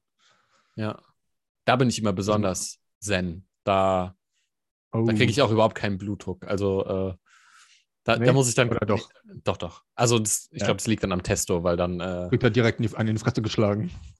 ja, das nicht, aber ich gucke die, ich, weil ich mache dann, baue dann halt Augenkontakt mit denen auf und guck mal so, was die da so vorhaben gerade. So, also ob die jetzt denken, ich ja dass ich gerne. beiseite springe oder so. Würde ich gerne mal erfahren, aber halt ohne dich zu kennen, ob ich dann Angst bekommen würde. Wenn du dich Nee, davor einem also- dann aufbaust wie so ein Ich, ich Hummer. baue mich da nicht auf, aber die meisten Leute, die checken dann halt so ein bisschen. nee, nee, so ist es ja gar nicht. Aber, aber die merken dann schon auch, wie sie so äh, gerade einfach nur äh, die Leute ignorieren wollen und sich da jetzt tyrannisch halt, ne? Manche Leute wollen Ja. sich dann, wollen sich halt Ja, in tyrannisch haben- durchsetzen. Das haben manche wirklich gut drauf, ja. Ja. Wenn man einfach mal so einen Tisch entfernt im Coworking Space. Einfach aus Prinzip. Einfach, um mal zu zeigen, ich bin hat hier der mich, Boss. Ich frage ich frag mich, wie lange das dauern wird, bis du das, das Ich verkraftet werde hast. ich werd mich, nein, ich werde nicht auf, damit aufhören. Heute meint er auch, oh, jetzt fängst du wieder damit an, fuck off. Und ich dann, ich werde dich jeden Tag damit nerven. Jeden Tag. Das ist für mich einfach nur eine tyrannische Prinzipscheiße. Es gibt einen Grund, den Tisch zu entfernen, das ist, jemand fällt drüber und stirbt ganz komisch. Einen ganz Grund komisch mit nur. dem Kopf. Ha? Es gibt nur es gibt einen, nur einen Grund. Grund. Es gibt einen Grund und das ist irgendein rechtlicher dummer Scheiß. Alles andere ist für mich kein Grund, einen Tisch zu entfernen. Ja, aber für Also- dich also ich verstehe- dich, ja. Ich verstehe ich verstehe den Grund, warum er es macht, aber das ist, da geht es nicht um den Tisch. Und das akzeptiere ich nicht. Weil ich zahle jeden Monat 200 Euro, um da hinzugehen und ich will nur einen scheiß Tisch haben und einen Stuhl. Was macht man? Man entfernt den Tisch? Nee. Ah, das sehe ich nicht ein. Nicht, nicht mit sehe ich nicht ein. Boah, schneit sich ganz schön ein hier. Nee, Krass, hätte ich nicht gedacht. Guck mal das da. kriegt auch jeden Tag gesagt. Das ist gut. Müssen einfach ein bisschen Oder- prügeln oder ein bisschen. da. Oh, haben wir jetzt Leck? Ja. Ja, du hast ein bisschen leck. Nee, du. Ihre du- Internetverbindung ist instabil. Aha. Oh, Du bist schuld. Ich wusste ich hatte es im Gefühl. Du hast ein bisschen Leck, kann sagt ich er. akzeptieren. War schon ein Lappen. Ja, Nix da. Äh, so gut, nicht. Gut. Ladies and Gentlemen.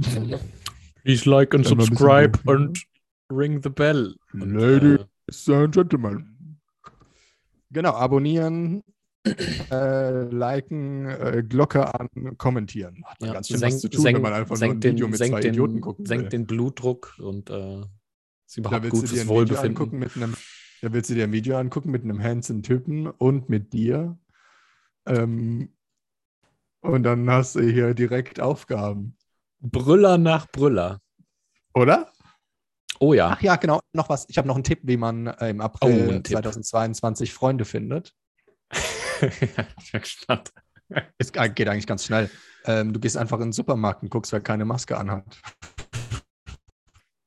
Das sind deine besten Freunde. Oh, hängt das Video gerade. Ist richtig schön, wie die Erklärung so ratter, ratter, ratter. Okay, das gilt vielleicht jetzt eher für mich als für ihn. Ich denke für einen Hyper. Jetzt Mhm. besser? Na, vielleicht Ja. vorübergehend, ja. Jetzt gerade. Bist du wieder angekommen. Ja, ich hab Geht vielleicht für dich, aber, aber ich glaube, so einfach ist es dann. Ja, für einen, also für einen Hyperonda wird es jetzt zum Beispiel nicht gelten. Der wird sich jetzt zum Beispiel nicht mit Leuten anfreunden, die äh, keine Maske tragen im Supermarkt. Ich finde es super. Ja, ich finde, Ist Also aber hier schwierig, weil hier trägt plötzlich gar keiner mehr eine Maske im Supermarkt. Das sind jetzt alles meine Freunde.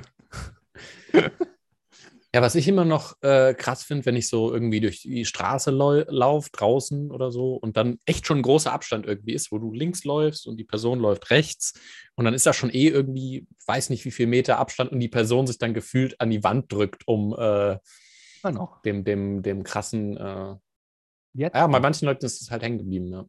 ja. Ich glaube, die. Ähm, aber Das ist halt die also da finde Psychose, ich- ne? Das ist halt die, ähm, die bleiben Ja. da halt drin, bis sie das durch was Also in der- anderes ablösen oder es auflösen.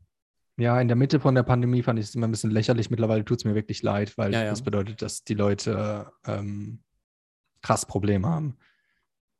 Ja, das Äh, ist, also ich meine, du musst psychisch. ja auch überlegen, was das für eine Realität ist, wenn du quasi Mhm. nicht mal aus der Haustür gehen kannst, ohne dich Ja.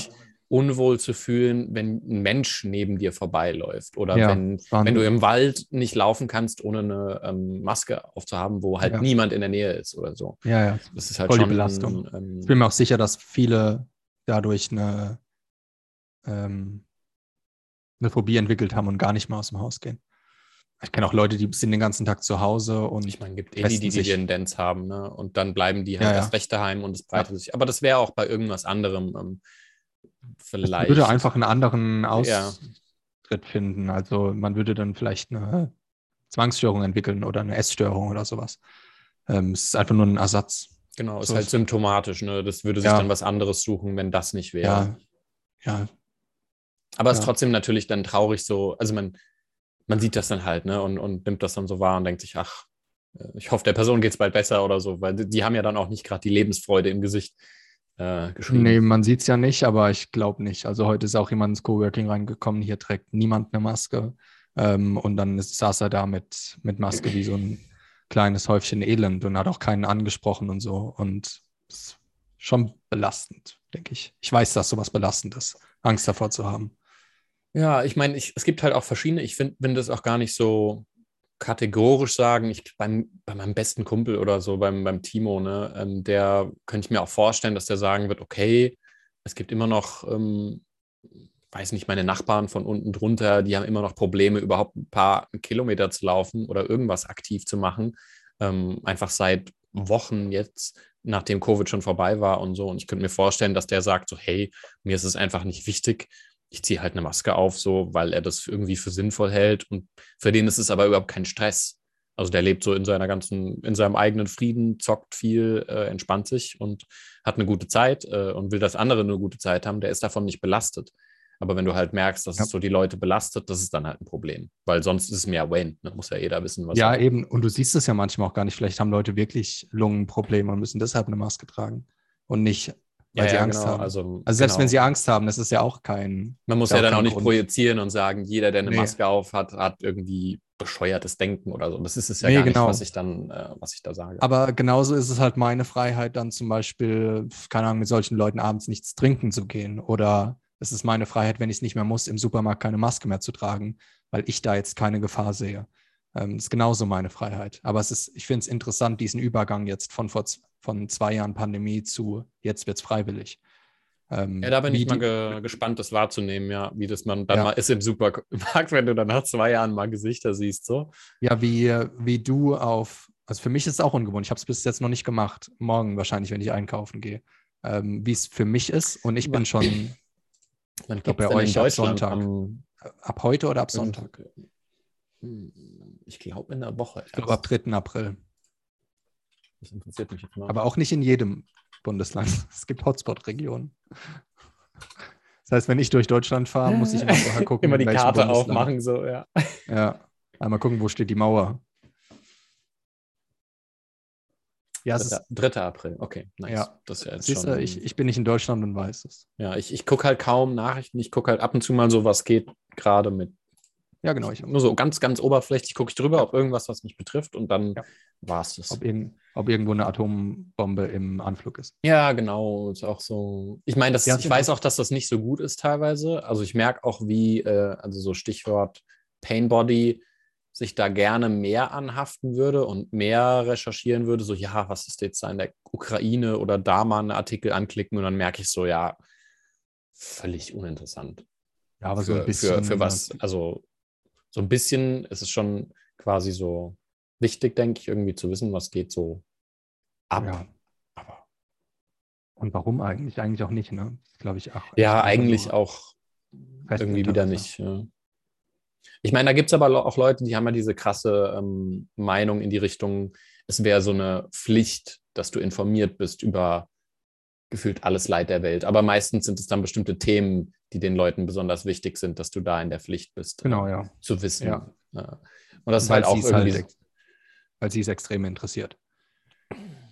Ja, und ist auch irgendwie auf gewisse Art und Weise eine, eine kleine Tyrannei, weil du sagst dann halt, das und das musst du mit deinem Leben machen und das und das musst du wissen, um äh, gut genug zu sein. Ja, deshalb sage ich ja Menschen auch nicht, dass sie gewissenhaft sein müssen. Ich lasse ihnen halt die Wahl, wenn sie es, wenn sie es sein, ja, wenn sie es sein, wenn sie, weil, weil ich es nicht erzwingen kann. Ja. Aber wenn ich, wenn ich unerfahren wäre, dann würde ich das projizieren und würde sagen, du musst gewissenhaft sein. Das ist das Einzige, was funktioniert. Und dann denkst du dir, ja, okay. äh. Ich habe halt das. Gefühl, die Gewissenhaftigkeit kommt teilweise auch erst hervor, wenn man sich eben mit seinem Selbst ein bisschen auseinandergesetzt hat, damit man ähm, eben weiß oder rausfinden kann, was einem halt wichtig genug ist. Ja. Ja. Weil, weil Also sonst, äh, woher soll es kommen, ja? Ich, du Ja, bist halt genau. so beballert von Konditionierung und Umwelteinflüssen, dass Du, du, weißt gar nicht, nicht mehr, was dir wichtig du hast gar ist. keinen Platz, du weißt gar nicht, wer du bist, äh, ja. was eh schon schwer Eigentlich- genug ist. eigentlich würde ich sagen, bei Gewissenhaftigkeit, es sind halt ein, zwei Dinge, ohne die du nicht leben kannst. Aber wenn man halt konditioniert le lebt, dann sind's, dann sind halt, sind's halt tausend Dinge, ohne die man angeblich nicht leben kann. Also das muss dich interessieren, du musst dich damit beschäftigen. Äh, du musst ja, da gibt es ja extrem viel Konsummarketing. Äh, das musst du dir Mhm. noch kaufen. Ja, okay. Ja, die ändern sich alle, ne? Das ist natürlich Ja. ultra Unsicherheit, weil sich die ganzen Teilchen um dich rum dauernd ändern und du weißt gar nicht, äh, Ja. wo Aber ich bin schon sehr hoch in. Gewissen. Ich bin schon sehr hoch in Gewissenhaftigkeit und zwei Dinge kann ich managen, aber keine hundert. Mhm. Und bei drei müsste ich schon bei einer Sache äh, Abstriche machen. Ja, ich bin auch, ich glaube, ich bin auch bei zwei, drei, wo ich mich so halbwegs drauf konzentrieren kann. So das eine läuft quasi immer automatisch, ist so Bewusstsein, Selbst. Ja, ich sag's mir, ich habe Thema, mir gerade das die, halt vor- hab mir gerade die drei Dinge im Kopf vorgesagt. Ja, aber das ist so, aber das macht das Leben halt sehr viel simpler. Weil du weißt, das ist so einfach das, was dir gerade irgendwie, äh, was dich gerade antreibt. Das ist Du wie hast wenn du nicht- die ganze Zeit einen Horrorfilm schaust. Du hast die ganze Zeit einen, so einen spezifischen Fokus. Ja.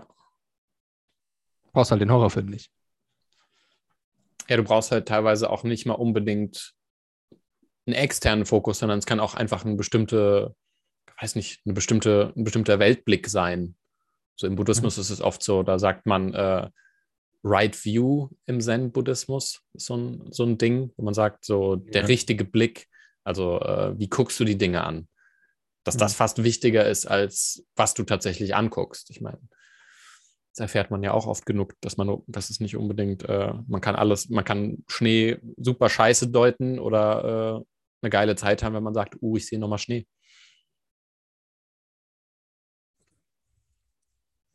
Kennst du nicht?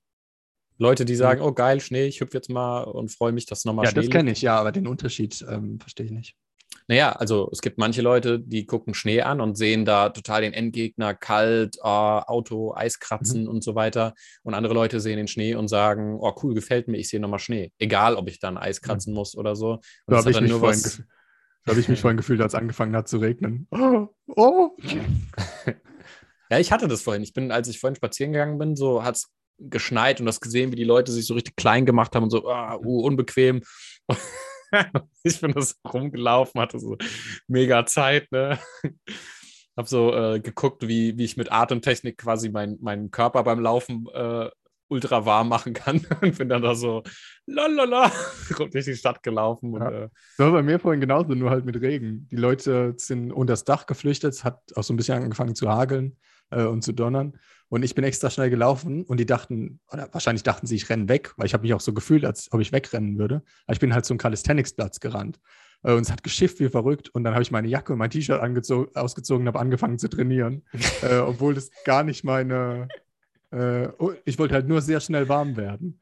Äh, und alle Leute haben sich un unter den Dächern versteckt und äh, ich fand nur die Situation witzig. Es hatte sowas von, von Kindsein irgendwie. Ja, so, aber da ist auch eine Akzeptanz drin verbaut. Das ist, ich erinnere mich auch mal, als es so geschüttet hat, ne? Und ich bin mit dem Fahrrad gefahren. Ich habe dann, ich habe dann relativ schnell einfach aufgegeben, weil ich wusste, okay, es schüttet so hart, ich bin jetzt sowieso klatschnass, so was soll ich tun? Und dann bin ich halt Ja. durch Pfützen gefahren, weißt du, hatte eine Gaudi wie ein Kind und habe halt gedacht, so, ja, was bringt es mir jetzt zu sagen, oh, scheiße, mir geht's so schlecht und mm. Ja, ja. also es hilft ja nichts. Es Ja, ändert ja dieses- nicht, was dieses- ist. Äh, Nee, dieses Aufgeben-Gefühl habe ich zurzeit eh viel öfter, deshalb hatte ich das vielleicht heute auch wieder. na, deswegen Das liegst du ist dann wahrscheinlich aber auch so- oft auf dem Boden, ne? Ist halt. Wie wie ein Kind eben. Ja. Ja. Aber die, die Ja. Sache macht dann auch einfach viel mehr Spaß, logischerweise. Anstatt dann, also wahrscheinlich auf einer sehr unteren Stufe wäre ich gar nicht erst rausgegangen, weil man hat es einfach gesehen, dass es losgeht. Und ich stehe am Fenster und warte, bis es anfängt zu regnen und gehe dann raus. und da bin ich rausgerannt und hab, äh, hatte ein T-Shirt an und eine Regenjacke, ähm, damit ich halt nicht wie ein kompletter Weirdo wirke. Ähm, und dann äh, war ich auf dem Trainingsplatz und dann war das aber wie so ein, wie so ein Spielen einfach nur. Ja, ich hatte ein bisschen Angst, vom Blitz getroffen zu werden, aber ansonsten. Weil auf so einem riesenfreien Platz Am Metallgerüst bei Gewitter. am Metallgerüst. Und die Leute stehen unter den Genius. Dächern und gucken mich an und irgendjemand hat auch was gesagt. Äh, ja. Oh Mann. Ja. aber es macht natürlich viel mehr Spaß, als dann zu sagen, oh nee, äh, ich werde nass.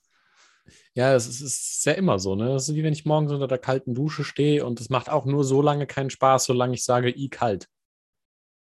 Oder wenn du Also- auf dem Boden schläfst. Ja, stimmt, ja. Ja, hab auf dem Boden geschlafen. Ja, ich habe gestern versucht, auf dem Rücken einzuschlafen, aber ich habe es nach einer Dreiviertelstunde aufgegeben. Ja, aber wie, wie war das von der, äh, von der Erfahrung? Also hast du ein bisschen gemerkt, wie man so die Tendenz hat, wieder in diesen Schutz, in diese Schutzposition zu ganze- gehen? Ich musste die ganze Zeit mich wehren. Meine Gedanken waren die ganze Ich habe irgendwann mit, angefangen zu meditieren, weil ich es nicht mehr ertragen habe, dass mein Kopf die ganze Zeit sagt: Dreh dich um. Dreh dich um. Na los. Zuerst nach rechts, wie immer. Zuerst nach rechts und dann nach links. dass du es willst. Komm schon. Und dann, und, dann, und dann so zwei Sekunden ruhig und dann. Jetzt aber. Und ich irgendwann nach einer halben Stunde habe ich dann gedacht, okay, jetzt halten wir einfach mal die Fresse, weil es nervt jetzt einfach wirklich nur. Ä- ähm, ich habe nämlich gemerkt, dass es mir körperlich ähm, gut getan hat. Also irgendwie, es klingt komisch, aber also mein Nacken ist entspannter geworden, als wenn ich, normalerweise lege ich mich zuerst, das ist halt eine Routine, ne? Eigentlich lege ich mich zuerst auf die rechte Seite, ähm, dann kriege ich so ein bisschen Schmerzen, weil auf der rechten Seite kann ich nicht so gut liegen, wie so ein alter Opa halt. Mhm. Und dann lege ich mich auf die linken, linke Seite und dann schlafe ich, schlaf ich ein. So halb auf der Seite, halb auf dem Bauch. Und das ist so Routine, schon seit Jahren. Äh, sieht man halt, wie das konditioniert ist. Und gestern dann halt so hinlegen, so ein Kissen auf die linke Seite machen, dass mein Kopf nicht komplett wegfällt und dann so da liegen und das aushalten. Und mein Nacken ist entspannter geworden und meine Verdauung ist irgendwie angesprungen. Also ich habe gemerkt, wie mein Nervensystem entspannt ist. Ähm, durchs auf dem Rücken liegen. War das bei dir auch so? ähm, als ich mich dann da in der Lage entspannen konnte mehr. Also es ist halt echt, es Okay. war echt wie so ein Lernprozess, ne? Also erst hatte ich voll den Widerstand, ähm, hatte dauernd so das, mich in die Komfortposition, Seitenlage zurückziehen zu wollen. Aber ich habe es halt nicht eingesehen, wovor ich mich denn gerade zurückziehen und beschützen muss. Also für mich war das ja, Ja. mehr so äh, physisch expandieren wollen, weil ich, ich habe das mal, oder ich kenne das von mehreren Leuten, die so ultra tiefenentspannt aussehen, wenn sie einfach auf dem Rücken einpennen können und dann da die ganze Nacht liegen und einfach sich wohl und entspannt fühlen und sich nicht quasi klein machen müssen. Und ich experimentiere da ja auch viel mit rum, wenn ich irgendwie rumlaufe, dass ich mich halt nicht klein mache, ähm, sondern halt so, wie halt meine gesunde Körperhaltung halt wäre, wenn ich selbstbewusst wäre, so ungefähr. Ne? Ja. Beim, bei, also beim Laufen bist du auf jeden Fall, beim Schlafen kenne ich mich nicht so gut aus, aber beim Laufen weiß ich, dass du sogar in, also die Basics in einer, ähm, in einer psychiatrischen Klinik ähm, sind zu lernen, aufrecht zu laufen, weil sich das rausgestellt hat als Serotonin-Push, ähm, weil das wahnsinnig auf dein, auf dein Serotoninsystem geht. Wenn du, wenn du aufrecht läufst, ähm, dann, ja, wie Peterson sagt, dann stellst du dich halt dem Leben auch und sagst, werft mir alles zu, ich komme mit allem klar. Ja. Ähm, und du gibst halt Rückmeldungen an so viele Systeme, also ans Nervensystem, an Serotoninsystem. Äh, ist Wahnsinn. Und ja, du signalisierst halt, deine, deine Vitalpunkte sind angreifbarer, also Hals, Organe und so weiter ja. von vorne viel angreifbarer, die Haut ist dünner an den Stellen und dann signal signalisierst du halt, du hast, du erwartest keine, es ist okay, die Gefahr, die da ja, genau. potenziell genau. lauert, mit der kommst du klar. Und beim Schlafen ist es auf irgendeine Art und der Weise. Der Bauch, ne? Bauch und genau, Brust. Ja, ja, ja, Vor allem halt Bauch. Also ich glaube, es wäre, ich glaube, es wäre vor 10.000 Jahren, wenn du irgendwie in einer unsicheren Gegend warst, wäre es keine gute Idee gewesen, auf dem, auf dem Rücken zu schlafen. Kommt drauf an, ne? Also wenn du, wenn du also Babys zum Beispiel schlafen ja auch irgendwie mal auf dem Rücken, mal so, wie du ja, die gerade hinwirfst. Da. da sind die Eltern da, die sie beschützen. Ja, ich denke halt, wenn du hoch genug im Serotonin wärst, auch vor ein paar tausend Jahren oder Millionen Jahren, dann ähm, schläfst du auch eher befreit, sage ich mal. Nur, dass es wahrscheinlich vor 10.000 Jahren mehr Gründe gab, äh, Angst zu haben, zu sterben als heute. Also ähm, heute ja, die, ist so also dein... die gefühlten Gründe sind ja gleich. Also man, ich meine, man ah, hat ja ah, heutzutage. Nee. Du hast schon ja, den Schutz durch eine Wohnung. Ja, ja, aber dein System, das, also das limbische da Fight-or-Flight-System ist ja genau das gleiche. Das sieht ja auch in allem Möglichen. Wenn dein Arbeitgeber mies zu dir ist, dann ja. springt es ja auch an und sagt, oh, du könntest kein genau. Essen mehr haben. Es fühlt sich so ähm, an, ja, aber die, aber die direkte Lebensgefahr, die ist natürlich nicht so omnipräsent. Nee, das ähm, natürlich nicht. Aber wie wie für, das System, für das System Gefühlt, ist es ja das Gleiche. Ist aber schön, das manchmal zu relativieren und zu sagen, ich kann, ich kann ein paar, ich kann ein paar Tasten drücken, um Geld zu verdienen und ich kann ein paar Knöpfe drücken, um mir Essen zu bestellen, ja. wie, um mal zu erkennen, wie niedrig die Gefahr eigentlich wirklich ist. Und wie einfach es ist, Essen zu bekommen. Und wie schwer es war, Essen zu bekommen vor, keine Ahnung, vor, vor 100 Jahren noch. Viel schwieriger Essen zu bekommen als heute. Ja, genau. Und dann finde ich es auch eben, wenn die Gefahr, machen wir mal Licht an hier. Oh, Jesus. Oh. Halleluja. Nicht so ganz so hell. Ähm, ist ja dann auch eben, gerade wenn man das Bewusstsein hat, okay, vielleicht ist gerade tatsächlich gar nicht so eine Riesengefahr da, dann macht es ja noch mehr Sinn, im Prinzip den Raum einzunehmen und zu sagen, äh, dann wäre es auch cool, wenn mein System sich so anfühlen würde und dass ich mich eben expansiv verhalte und mich nicht äh, zurücknehmen mega krass im Leben und Angst davor vor den Leuten habe und was da passieren könnte.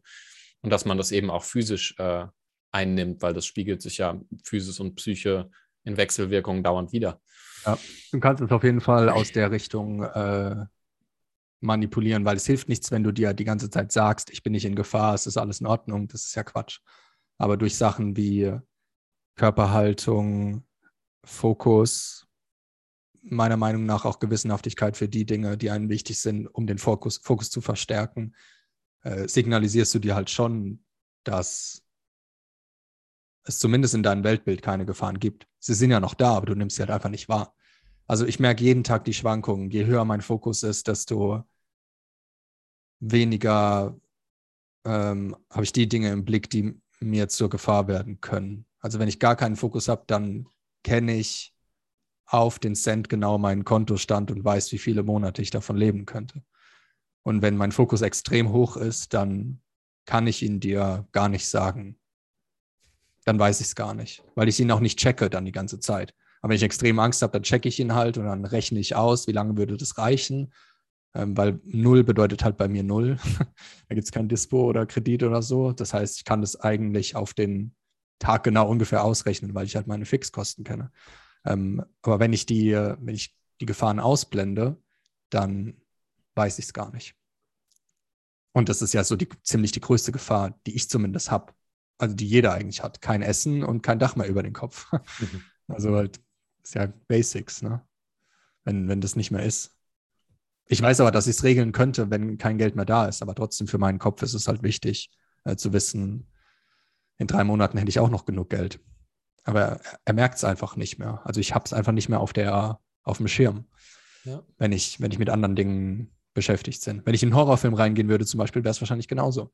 Würde ich auch nicht da sitzen, während äh, so eine mega krasse Horrorszene ist und ich dann, okay, noch drei Monate habe ich Geld. Also das sind noch zwei. und da wird dann irgendjemand abgeschlachtet. Das ist voll die, voll die spannende Szene gerade. Das wird auch Ja. nicht passieren. Ja. Yo. Jo. Jo. Ich glaube, wir haben jetzt, ich glaube, es ist jetzt schon die längste Folge, die ja. wir je gemacht haben. Was? Nee, Quatsch. Glaube ich. Doch zweieinhalb ungefähr. Naja, wir drücken mal einen Knopf. Ciao, Leute. Äh, Ne? Ciao. Äh, sub subscriben und so. Ja, ne, ihr wisst.